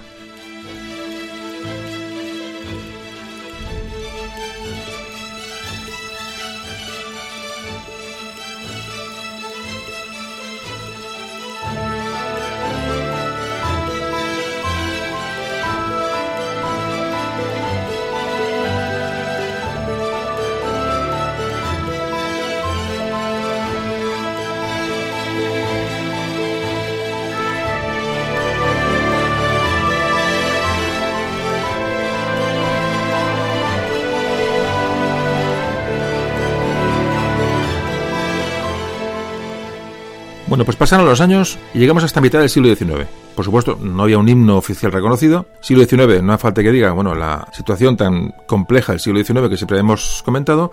Y llegamos a 1868 año de la Revolución Gloriosa que hemos tratado en algún otro podcast, así porque está por encima, cuando eh, Prince Serrano y Topete, el general, Prince, eh, Serrano y el almirante Topete, se rebelan contra Isabel II, ya digo, en este famoso año y esta famosa, esta famosa revolución. La reina es desbancada y los progresistas, como entonces se les conocía, eh, van a decidir renovar las instituciones y los símbolos. Así que uno de los símbolos que ya entonces era mm, tomado unánimemente como, como nacional, que era la Marcha de Granaderos, no se iba a librar de esta, de esta reforma, puesto que era vista como música del, bueno, de la, del antiguo régimen, y se convoca un concurso para buscar un himno. Prim que buscaba ya un himno, un himno nacional, propio de, esta, de este siglo XIX, le digo, de estos, mm, bueno, de estos nacionalismos mm, que iban surgiendo por prácticamente por toda Europa. Las nacionalidades, los himnos, los símbolos, es cuando adquieren mayor importancia, hasta puntos insospechados, como también hemos visto en algún otro capítulo. Entonces, como digo, el general Prim va a convocar un concurso para buscar un himno, un himno nacional. Y en este concurso, las normas que las eh, firmó el, mismo Prim, decía que la melodía debía ser compuesta a paso regular en compás de compasillo, de estilo brillante y majestuoso, y que se otorgaría al compositor ganador de la, que consiguiera el premio una distinción honorífica y 2.000 pesetas. Un momento importante porque realmente, como todos eh, veis, por lo que en el presente en este concurso no llegó a buen puerto, pero realmente estas piezas, estas, estas composiciones, sí podían haber sido el himno nacional. Parece que se, se recibieron 447 melodías, y entre los autores que, bueno, que pugnaban por, por, ese, por ser el autor del himno, estaban los mejores eh, músicos de la época. Estaba Chueca, estaba Tomás Bretón, eh, Ruperto Chapí, es decir, estaban los mejores de los mejores. Claro, vivimos, vivimos una época revolucionaria, entonces, bueno, pues muchos, eh, muchos de las, muchas de las melodías hacían referencia, bueno, pues a, a la, eran antimonárquicas, hacían muchas alusiones a la patria, de repente, que es un momento de nacionalismo exacerbado, incluso hubo piezas muy parecidas a la, a la marsellesa, y se nombró un jurado para calificar estas, estas melodías que se iban recibiendo. Fijaos, compuesto por, fijaos los compositores que componían el jurado, estaban Ilarión Eslava, Barbieri y Arrieta, grandes músicos del momento, para evaluar todas las composiciones que llegaban. Bueno, pues tras varios, varias jornadas de deliberación y, análisis, el concurso se declaró desierto. Decían que ninguna de las melodías eran eh, propias de ser el himno nacional. La verdad que era una responsabilidad elegir un himno que, que desbancara la marcha, la marcha de granaderos que ya estaba bastante arraigada en, en, el país. Decían que la marcha de granaderos era, bueno, era de lo artísticamente de lo mejor y de lo más apropiado que jamás se podía inventar. Entonces, bueno, ya realmente no hay, no hay una voluntad de, encontrar nada nuevo. Y también eh, argumentan que, que, en esta, en esta marcha de, granaderos se encuentra un poco la significación y digamos el sentimentalismo que ya se encuentra en esa en esa en esa música entre entre la gente no que realmente no tiene que tener tampoco mucha calidad sino que tenga bueno que llegue a la que llegue a las personas bueno y ahora como un documento gráfico muy interesante os voy a poner eh, unos fragmentos de, de, cinco himnos que se presentaron al concurso eh, este famoso de Prin. Digo que es, bueno, porque nos hagamos una idea de lo que pudieron ser o qué composiciones se presentaron para representar al himno de España en, aquella época. La primera, ya os dejo con ella, es la Marcha Real Democrática de Tomás Bretón.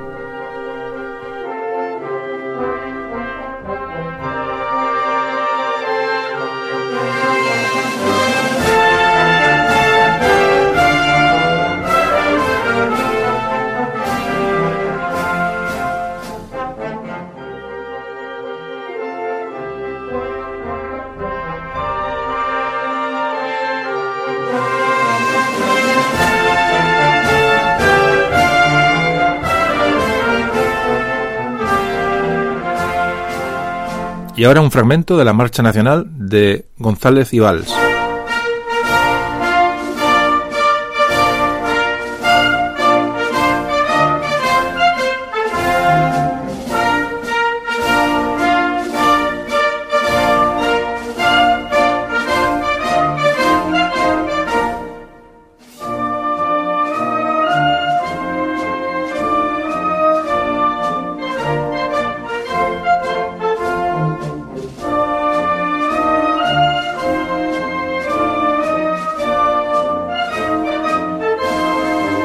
Y ahora os dejo con la septembrina de, un compositor llamado Del Valle.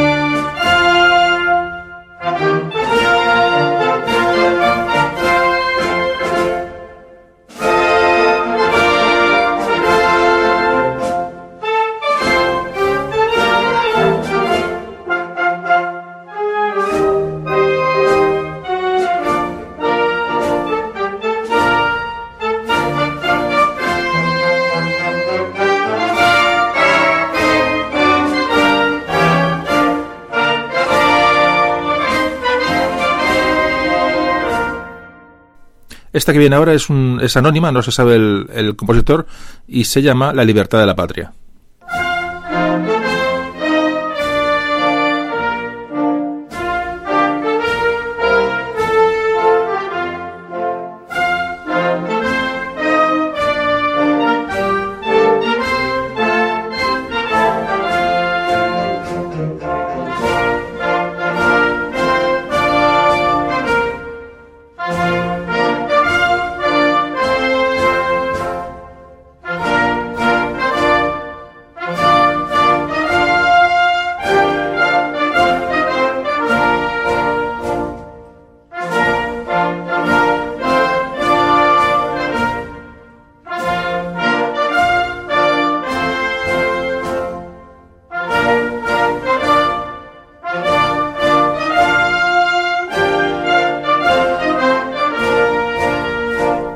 Por último os dejo con el tema, con el himno se llamaba Iberia, de Manuel Albert de la Peña.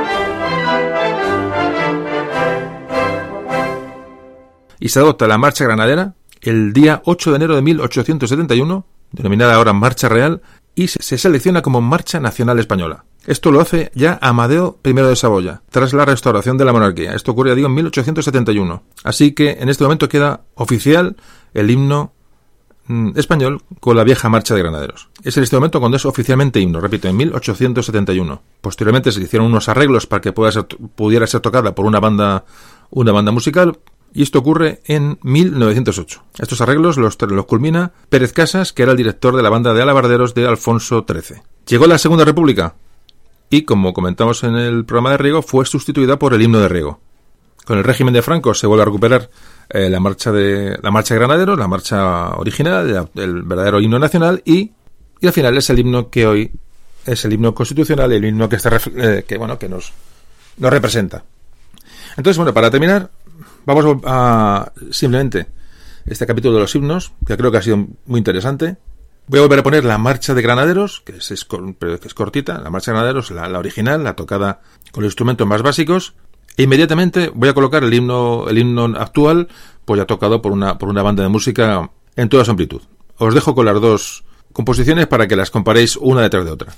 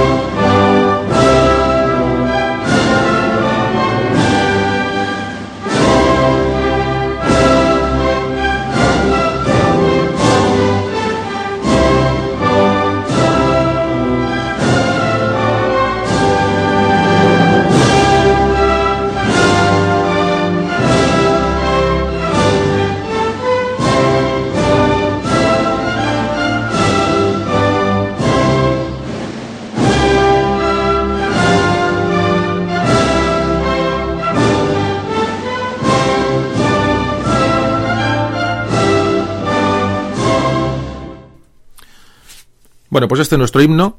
Eh, un himno que, bueno, que nos debería de identificar a todos. Como todos los símbolos, deben de ser respetados y, bueno, y afectan a. son son propiedad, digamos, de, bueno, del, del, de una sociedad.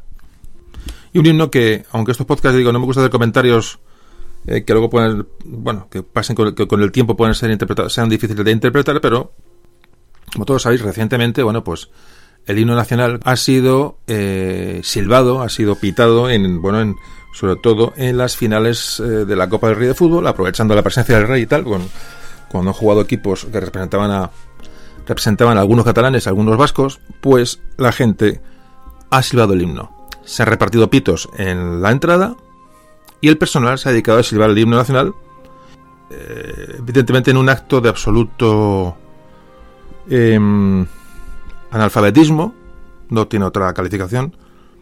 Eh, no se puede silbar un himno de nadie, evidentemente, ni, una, ni se puede ultrajar una bandera, ni se puede los símbolos de, todos los, pero no solamente el español, hay que respetar absolutamente todo. Yo recuerdo, hacía unos años, me gusta mucho el fútbol, evidentemente, no sé si alguna vez lo he comentado, eh, hace mucho que no voy realmente, pero bueno, una época en que iba mucho. Me acuerdo que hace unos años fui a un, a un partido de selección y eh, jugaba España con Dinamarca, me acuerdo perfectamente, porque estaba, tenía delante un grupo de daneses, ahí todos los rubios con sus bufandas y tal, y sonó el himno de Dinamarca y en un campo de fútbol de 50 o 60 mil personas, bueno, aunque haya mil o dos mil idiotas que, que sirven un himno, pues se oye mucho. Entonces, se oían los pitos de la gente al himno de Dinamarca, un partido, no sé si era amistoso, no recuerdo. No recuerdo. Bueno, si no era amistoso era un partido de trámite. Eh, realmente da igual amistoso, eh, da igual. Pero bueno, encima era un partido que tampoco tiene mucha trascendencia. No había ni siquiera emoción ni, ni, ni tensión en el ambiente. ¿Qué va? Pues hubo ahí, eh, pues no sé, mil, dos mil idiotas, me imagino, o, bueno, o desinformados o indocumentados que, que escriban el himno de, Dinamarca. Claro, yo los tenía a, los, a esta gente y de verdad que me da ganas de meterme debajo, de, debajo del asiento. O sea, me da, me da ganas de pedirles perdón, en serio. O sea, lo digo sinceramente. Se miraban entre ellos, decía, joder, están silbando el himno. O sea, no, no lo entendían, ¿no? No lo entendían. Eh, lógicamente no lo entiende nadie. Y ya que, bueno, que propios españoles sirven, el himno nacional, además con la presencia del rey y tal, aparte de una actitud, bueno, que se permite lo que se permite, pero eh, es cobarde, es, es es propia pues de gente desinformada, es propia de pues eso de, lechoncillos, ¿no? De lechoncillos desinformados, porque no tiene otra explicación, es decir, no, no tiene otra explicación. Por mucho que se le busque, no la tiene. Es más que la, falta de formación.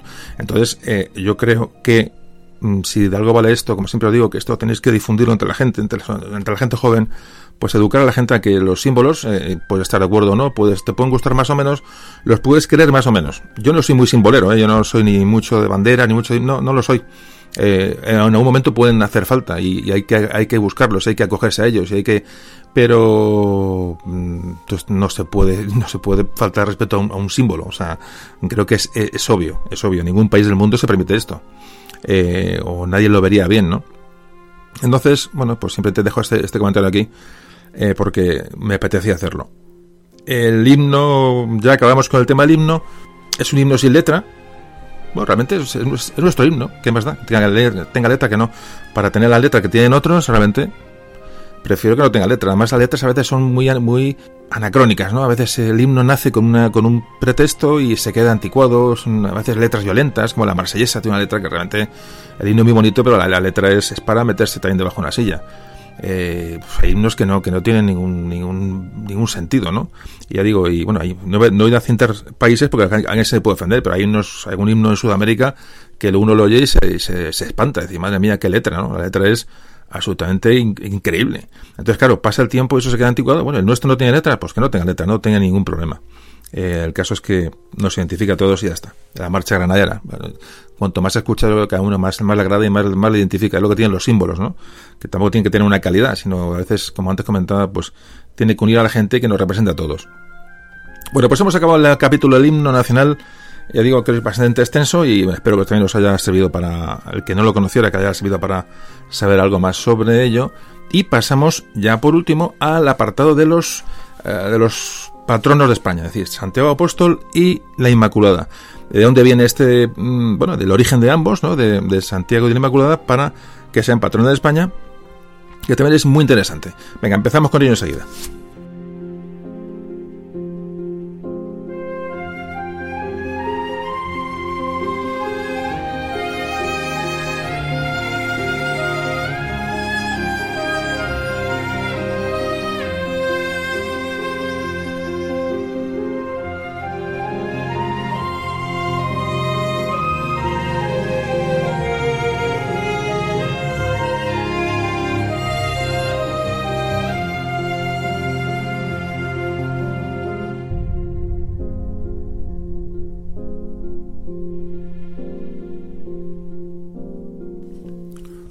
Comenzamos con el patrón de España, con Santiago Apóstol.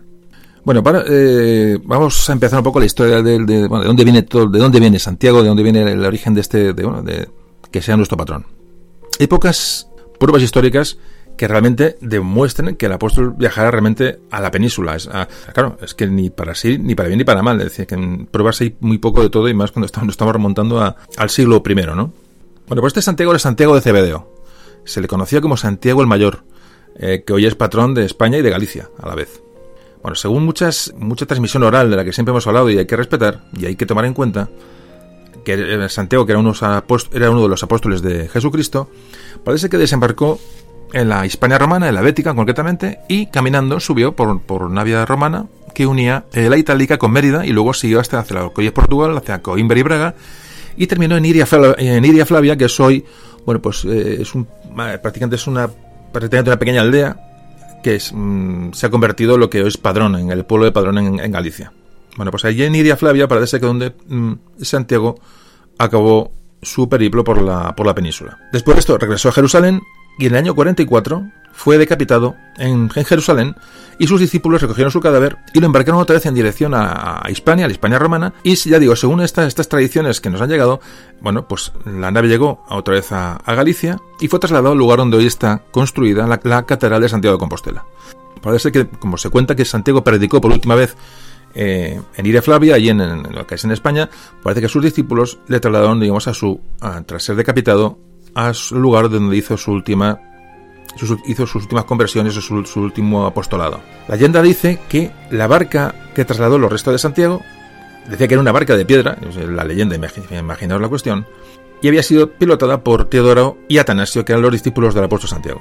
Bueno, pues cruzaron el Mediterráneo, pasaron el estrecho de Gibraltar y llegaron a, la, a la ría de Arosa, amarraron la barca en un pedrón, le llaman un pedrón, a orillas del río Sar, y este pedrón es el mismo que va a dar nombre a la localidad coruñesa de Padrón, que es la teoría del origen del nombre que tiene hoy el pueblo, la ciudad de Padrón. Hoy esta piedra, donde se supone que se, eh, se ató la barca en la que traía los restos del apóstol, se puede visitar hoy en la iglesia de Santiago, en el pueblo de Padrón. Así haciendo un comentario, un inciso. Este verano he hecho un viajecito por, por Asturias y Galicia, y bueno, maravilloso viaje, mm, maravilloso viaje. Tuve la suerte de, ir a, ir a Flavia y no lo conocía, y Padrón, nunca había estado. Ahora que es una maravilloso. Y ahí está, pues se puede encontrar en la iglesia de Santiago, que está eh, en un alto. Según vais por ahí, no lo perdáis. Está la piedra o el pedrón este que mm, comentábamos, donde se supuestamente se ató la barca que trajo los restos del apóstol hasta Galicia. Un viaje, la verdad, que muy, bueno, muy gratificante. Viaje, además, bueno, en este viaje, bueno, voy a hacer un, pequeño inciso. Luego seguimos hablando de las de Santiago. Eh, me ha venido a la, memoria, porque sí me gusta un poco recomendar lugares. Aparte de, Padrón, eh, por la Santiago de Compostela, que no haya estado, evidentemente hay que estar, hay que ir a Santiago, a la, que voy a contar Santiago de Compostela, eh, para creyentes y no creyentes, es decir, es un lugar de, de, obligado, de obligada visita. Bueno, pues hay un, en Galicia hay muchas cosas que ver, muchas cosas que ver, ni os cuento, pero yo no conocía un sitio ni, y y cuando uno no conoce un sitio y le, y le llega a, y le sorprendes cuando realmente más, más te queda en la memoria. Bueno, pues este lugar es, que yo no conocía, es la Basílica de San Martín de Mondoñedo. No sé, me imagino que muchos la conocéis. Para los gallegos la llaman eh, San Martiño. Bueno, pues San Martiño, que está en Lugo, está cerca de... ¿Qué pueblo está cerca? Foz, sí, Foz. Está al lado, muy cerquita de Foz. Sí, seguro, Foz. Es no, esto no lo tenía preparado. Eh, es la Basílica de San Martín de Mondoñedo. Bueno, es una, basílica de verdad. Mm, repito, yo no me imaginaba que iba a encontrarme con aquello. No, no me lo imaginaba. Para nada. Entonces, mm, hay muchas cosas que ver, de verdad. Además recuerdo que mm, estaba, estábamos, estábamos solos, eh, solos, ahí no había absolutamente nadie. Veníamos de la playa de las catedrales, que sí, que es un monumento natural impresionante, no que para duda a nadie, los que lo, la conozcáis, pero no deja de ser bueno, un monumento natural. En las playas de las catedrales había que había que mm, pedir eh, audiencia para poder entrar, para poder bajar allí. entonces dices, madre mía, y uno va a la Basílica de San Martín de Mondoñedo y no había nadie.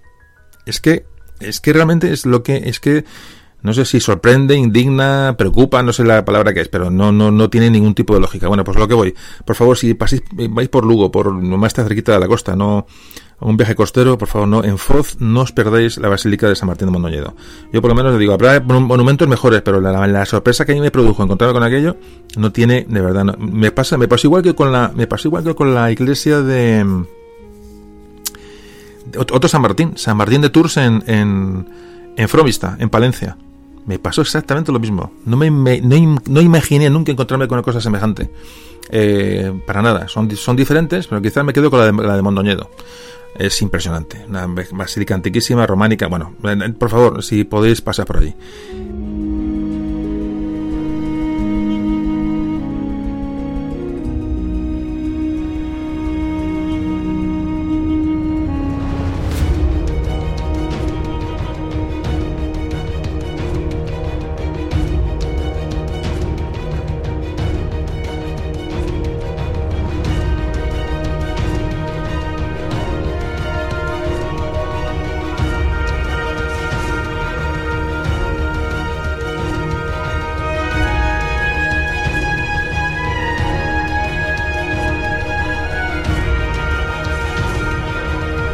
Eh, hay que viajar, hay que leer, y a lo mejor así se deja de, silbar himnos.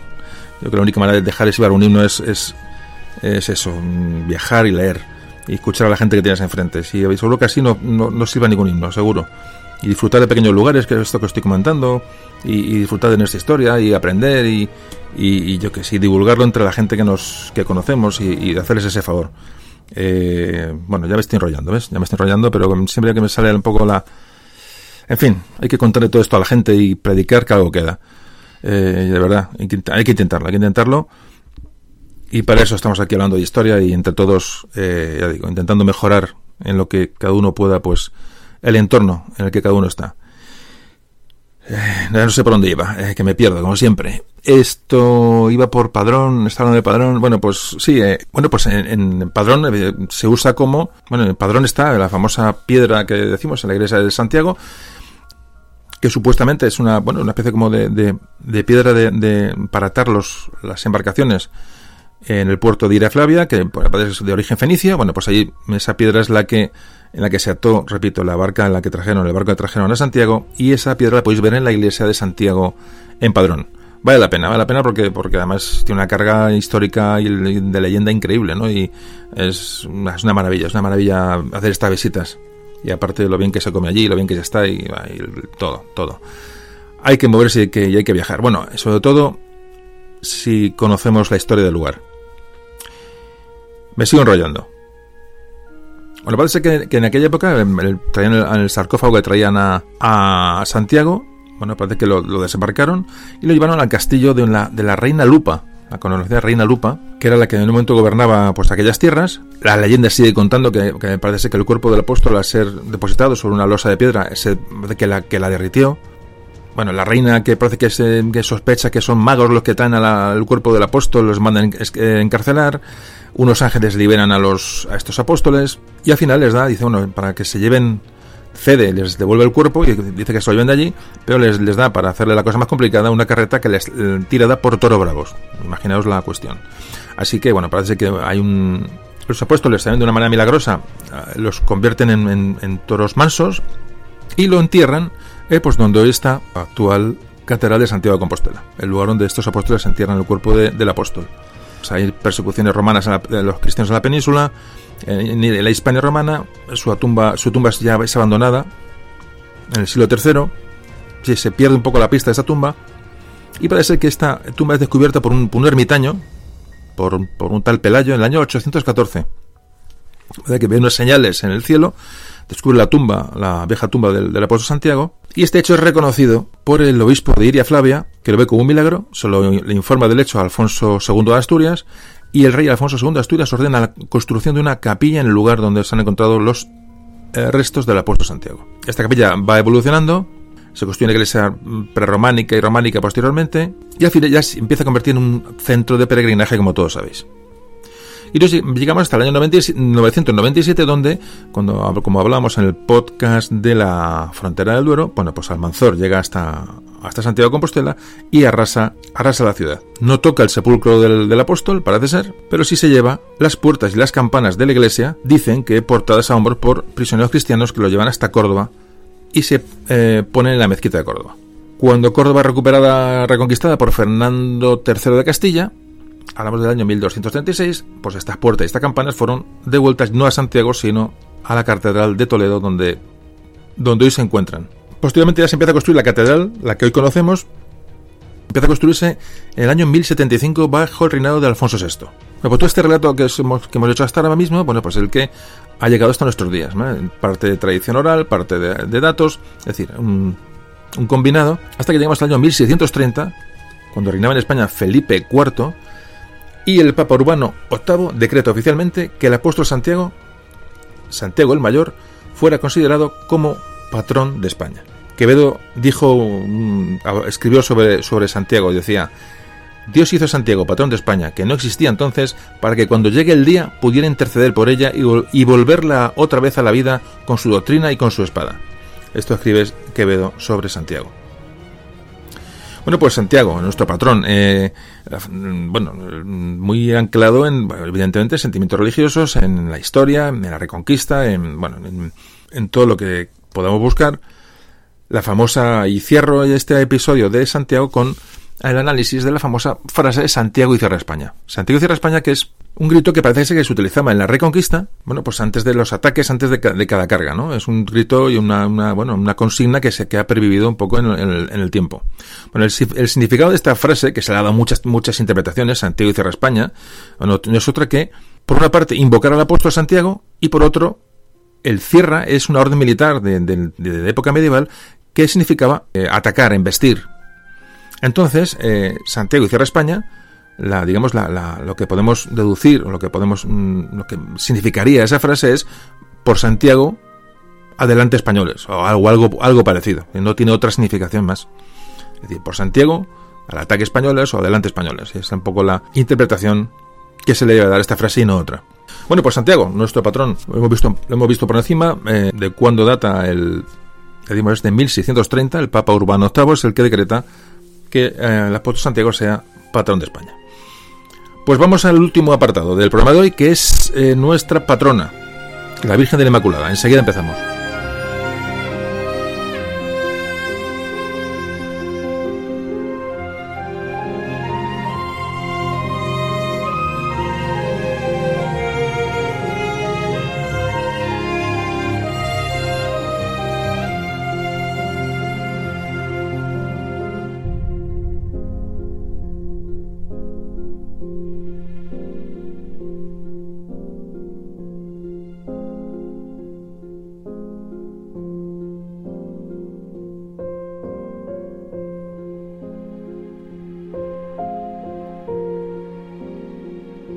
Bueno, pues vamos a hablar de la, de la Inmaculada, la Virgen Inmaculada, la Inmaculada Concepción y cuál es el origen de que sea la patrona de España. Bueno, pues el hecho de que la, Inmaculada sea patrona de España va íntimamente ligado a un acontecimiento que, que sucedió en la guerra a los 80 años. Ya digo, como todo arranca de ahí, pues y es parte de historia de España, pues vamos a, cerrar este podcast con esta con este relato que es, que es muy interesante. Bueno, pues todo, nos tenemos que ir al año 1555.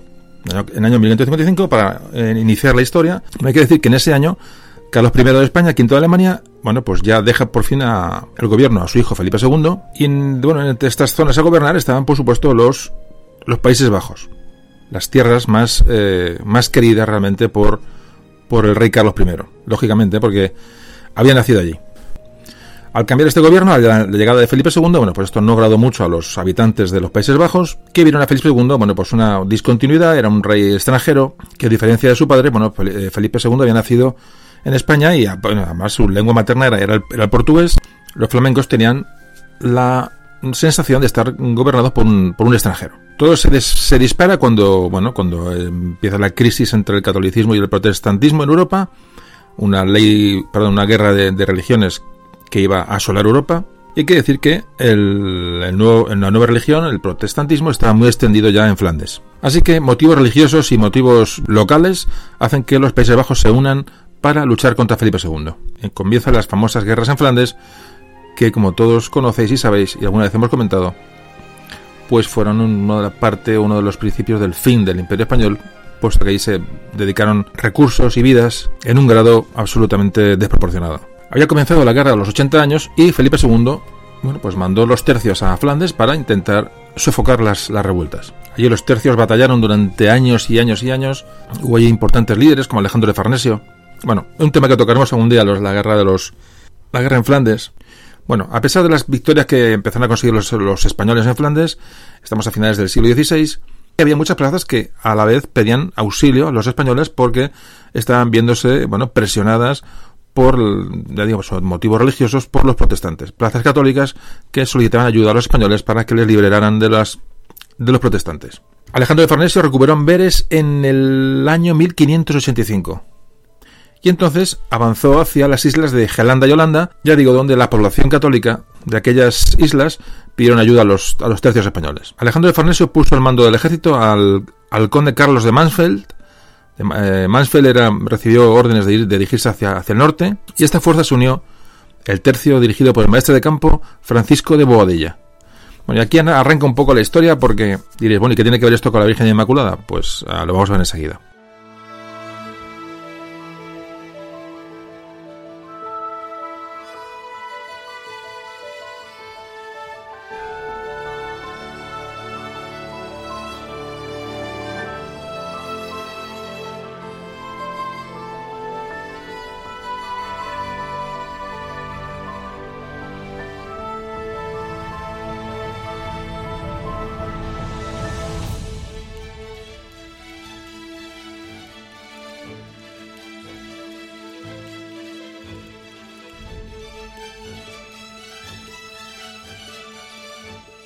Pues en el camino hacia la zona que iban a, recuperar o que iban a, donde iban a sofocar la, revuelta se encuentran con el río Mosa, el río Mosa que es un río que tiene mm, casi mil kilómetros de extensión y corta los Países Bajos transversalmente de este a oeste. Mansfeld llegó a la orilla del sur del Mosa, allí mandó acampar al grueso del ejército y mandó a Boadilla a que ocupara la isla de Bommel.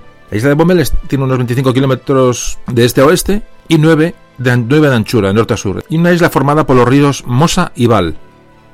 Bueno, pues Bobadilla cruzó el río con casi 4.000 hombres, tomó este, este terreno y puso especial énfasis en la seguridad de los diques. Como todos sabéis, bueno, en la zona de los Países Bajos, los diques eh, de contención de agua para, para que esas tierras estén, estén secas y sean habitables, bueno, es una característica de aquella zona. Bueno, pues eh, esos diques eran fundamentales para que no pudieran, no pudieran ser utilizados contra, una vez abiertos, eh, bueno, que pudieran perjudicar o inundar a las zonas donde iban a estar los, los tercios. Así que es tomada la isla y eh, Mansfeld deja ya Bobadilla con, bueno, con, la, con esos mm, pocos miles de hombres y sigue su campaña y se aleja de la zona. Cuando los rebeldes protestantes ven que, que bueno que, los, que, aquellas tropas quedan aisladas en aquella, en aquella isla, no lo dudan y van a dar un golpe, un golpe de efecto, un golpe de mano a, a los tercios españoles. Reúnen las tropas, parece que juntan unos, unos 200 barcos y se dirigen hacia la isla de Bommel para atacar a las, tropas españolas y con la idea de, de, inundar la zona, es decir, de romper los diques y con esa, con esa ayuda del agua, pues, eh, eh, bueno, pues darles un golpe y una, eso causó una tremenda derrota a los tercios españoles. Al mando de la armada mm, protestante iba el conde, el conde Dolac, un personaje que bueno, había demostrado un gran odio a los, a los españoles y ordenó un ataque masivo desde los buques a la isla. Se atacaron los, se los barcos y empezaron a, hostigar a los tercios españoles que estaban en esta isla, ya digo, tan, tan estrecha. El ejército rebelde, bueno, eh, pudo abrir varios diques que hayan tomado mm, a la fuerza, es decir, que era un ejército muy superior a, aquellos pocos miles de hombres de, los tercios, logran acceder a las compuertas de varios diques y los abren inundando, bueno, prácticamente pues toda la zona en la que estaban los tercios españoles. Es decir, la, la, lo que es una gran corriente de agua de repente que, bueno, que, que empezó a negar los campamentos de los tercios. Se ven sorprendidos y, bueno, Bobadilla lo que hace es mm, ordenar retirar a sus hombres antes de que mueran, perezcan ahogados y se retiran, abandonan los campamentos y se dirigen hacia, un, bueno, hacia la posición más elevada de la isla que se conoce como el, monte Empel. Pues fijaos la situación, eh, las tropas de refuerzos, el grueso del ejército español, estaba, el ejército de los tercios estaba, se estaba alejando de la zona y tenemos ahí, pues a un, ejército muy inferior, y no solo en la isla, sino encima subido en la parte más alta porque habían inundado los alrededores sin, habían perdido provisiones, estaban mojados, cansados Es decir, la situación era absolutamente tremenda y eran carne de cañón para el ejército protestante. Los tercios, como era su, su norma, pues se, se, decidieron a resistir hasta el último hombre, hasta el vamos, no, no había rendición para aquellos hombres. Fueron cañoneados con desde los, desde los barcos, eh, fuego de mosquetes y las, la isla estaba rodeada, un ejército muy superior, digo, casi 200 barcos que habían llegado a, acumular. A medida que pasaban las horas, los españoles sabían que la posibilidad de sobrevivir a aquella situación era, era cero. El grueso de los tercios españoles de Mansfeld fue avisado, llegó un mensaje, llegó, llegó, logró llegar hasta él e intentó Mansfeld con unos pocos barcos eh, un plan de para romper el cerco sobre la, esa ese monte, si la isla era, ya era pequeña, imaginaos lo que ya mm, subidos en, un pequeño monte, para intentar romper el cerco y salvar a aquellos hombres, pero no se consiguió. Ya digo, pasaban, pasaban las fechas y los soldados españoles estaban cada vez más hambrientos, sobre todo mojados, superados en número y estaban prácticamente, bueno, desesperados como os podéis imaginar. Realmente se plantearon ya morir como héroes y, bueno, y y llevarse consigo a todos los, los, enemigos que pudieran, haciendo una salida desesperada contra aquellos barcos, contra lo que pudieran, porque ya se veían prácticamente sin fuerzas y sin, y sin, y sin solución. Y era la mañana del día 7 de diciembre, cuando todo estaba sentenciado, absolutamente finiquitados. Y digo, y la mañana del día 7 de diciembre, un soldado de los tercios empezó a cavar una, una trinchera para protegerse del fuego de los, del, cañoneo de los, de los barcos y de los arcabuces protestantes. Es decir, estaba cavando una especie de, de trinchera y mientras está acabando encuentra un, una, un trozo de madera. Empieza lo de ese tierra y, y es una tabla flamenca con la imagen de la Inmaculada Concepción. Un cuadro que había sido, eh, seguramente había sido escondido por los, a un católico holandés, eh, bueno, en, para salvarlo de las, de la, ya digo, de la, de la mano de los protestantes que, que tenían absolutamente prohibidas cualquier representación de la Virgen. Este soldado anuncia el hallazgo y hacen, bueno, construyen un, bueno, un altar de circunstancias el, maestre de campo Boadilla mm, arenga a la gente, dice, mira lo que se ha encontrado, es una señal de protección de la Virgen, una protección de protección divina, y insta a los soldados a, luchar encomendándose a la Virgen de la Inmaculada. Es decir, esto, es una señal. Bueno, estamos, estamos hablando que este soldado encontró el día 7 la, la, tabla. Bueno, pues el día siguiente se celebraba, el día 8 de diciembre, era por todos ya celebrado el Día de la Virgen de la Inmaculada. No era patrona de España, pero se celebraba el Día de la Virgen. Bueno, la fiesta del 8 de diciembre era, ya está instaurada en aquellos, en aquellos años, es decir, que encuentran una tabla de la Virgen de Inmaculada justamente el día antes de su festividad. Ellos lo interpretan como una señal, es decir, que al día siguiente eh, van a tener el apoyo de la Virgen y que y esto a esta gente evidentemente les da moral y imaginaos la situación, ¿no?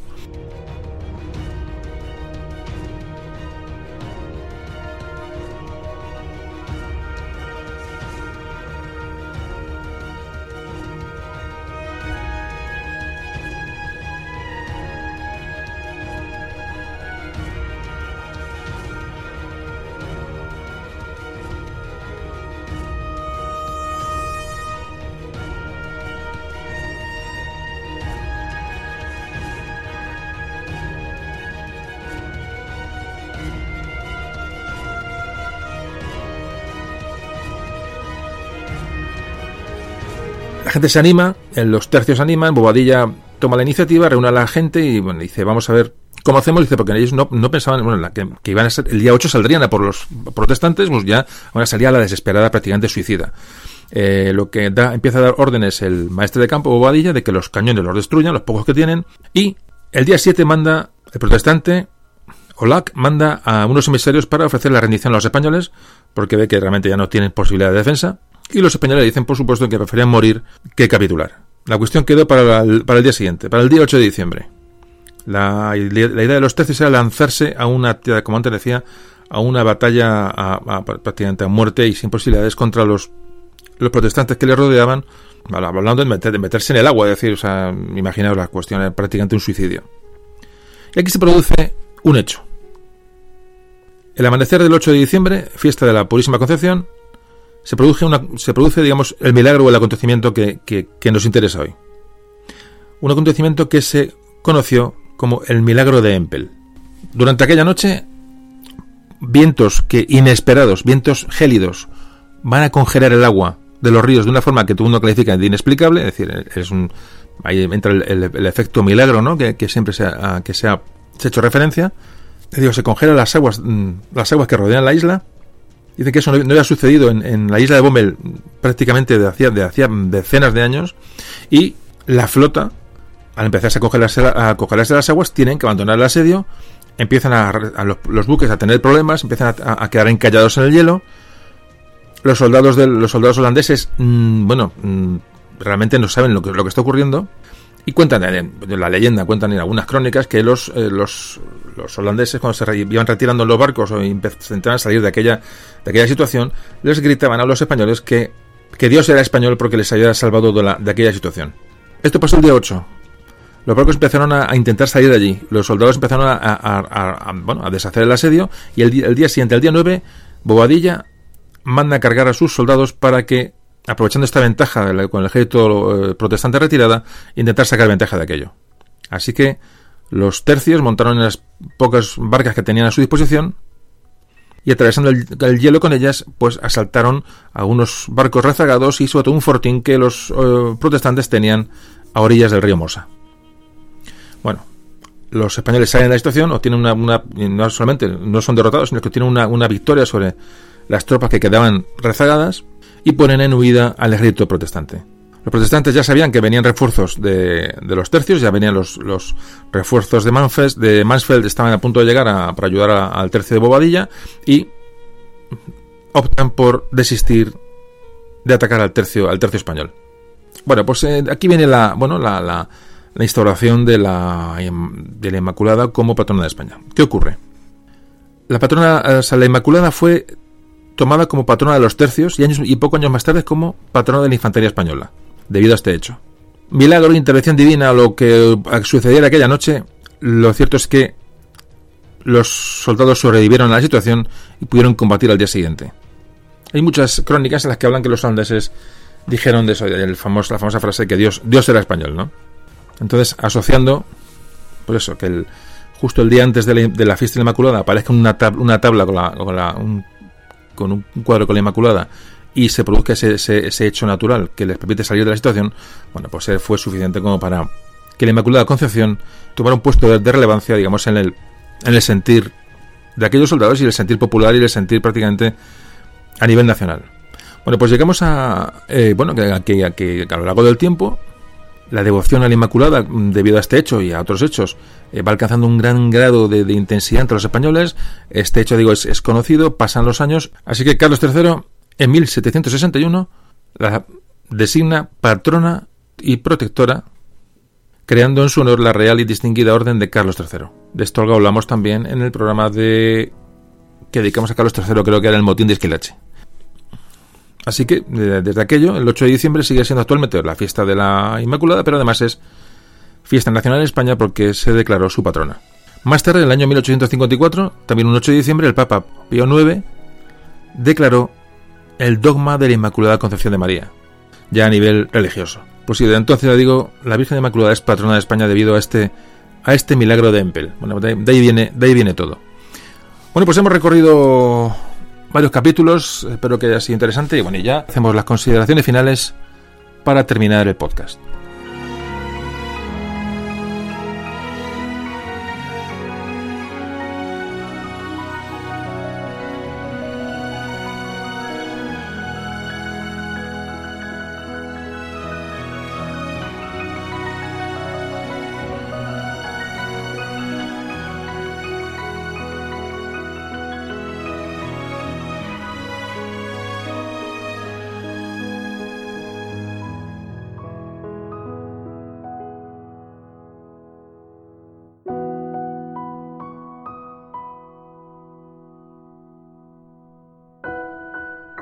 Hoy hemos hablado de símbolos.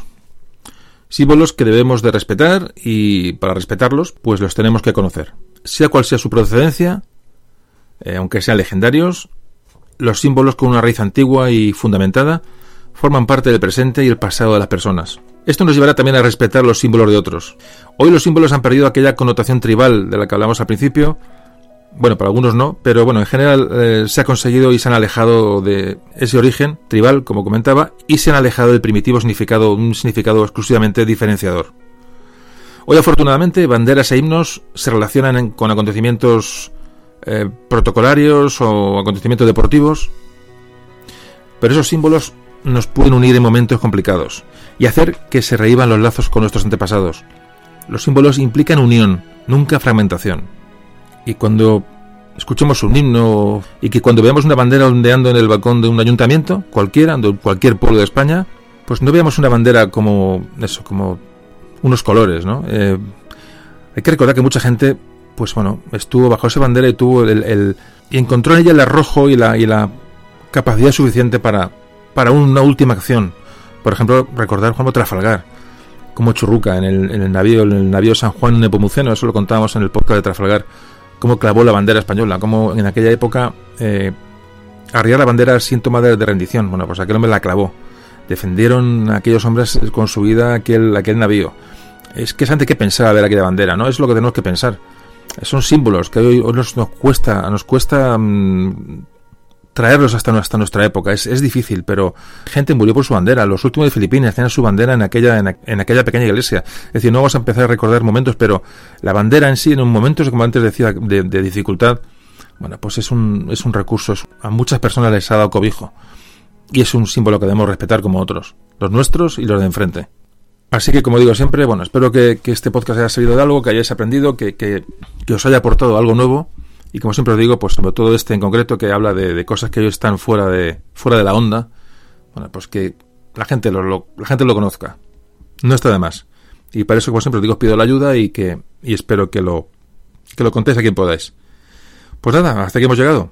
Y espero que pronto estemos aquí juntos hablando de historia de España.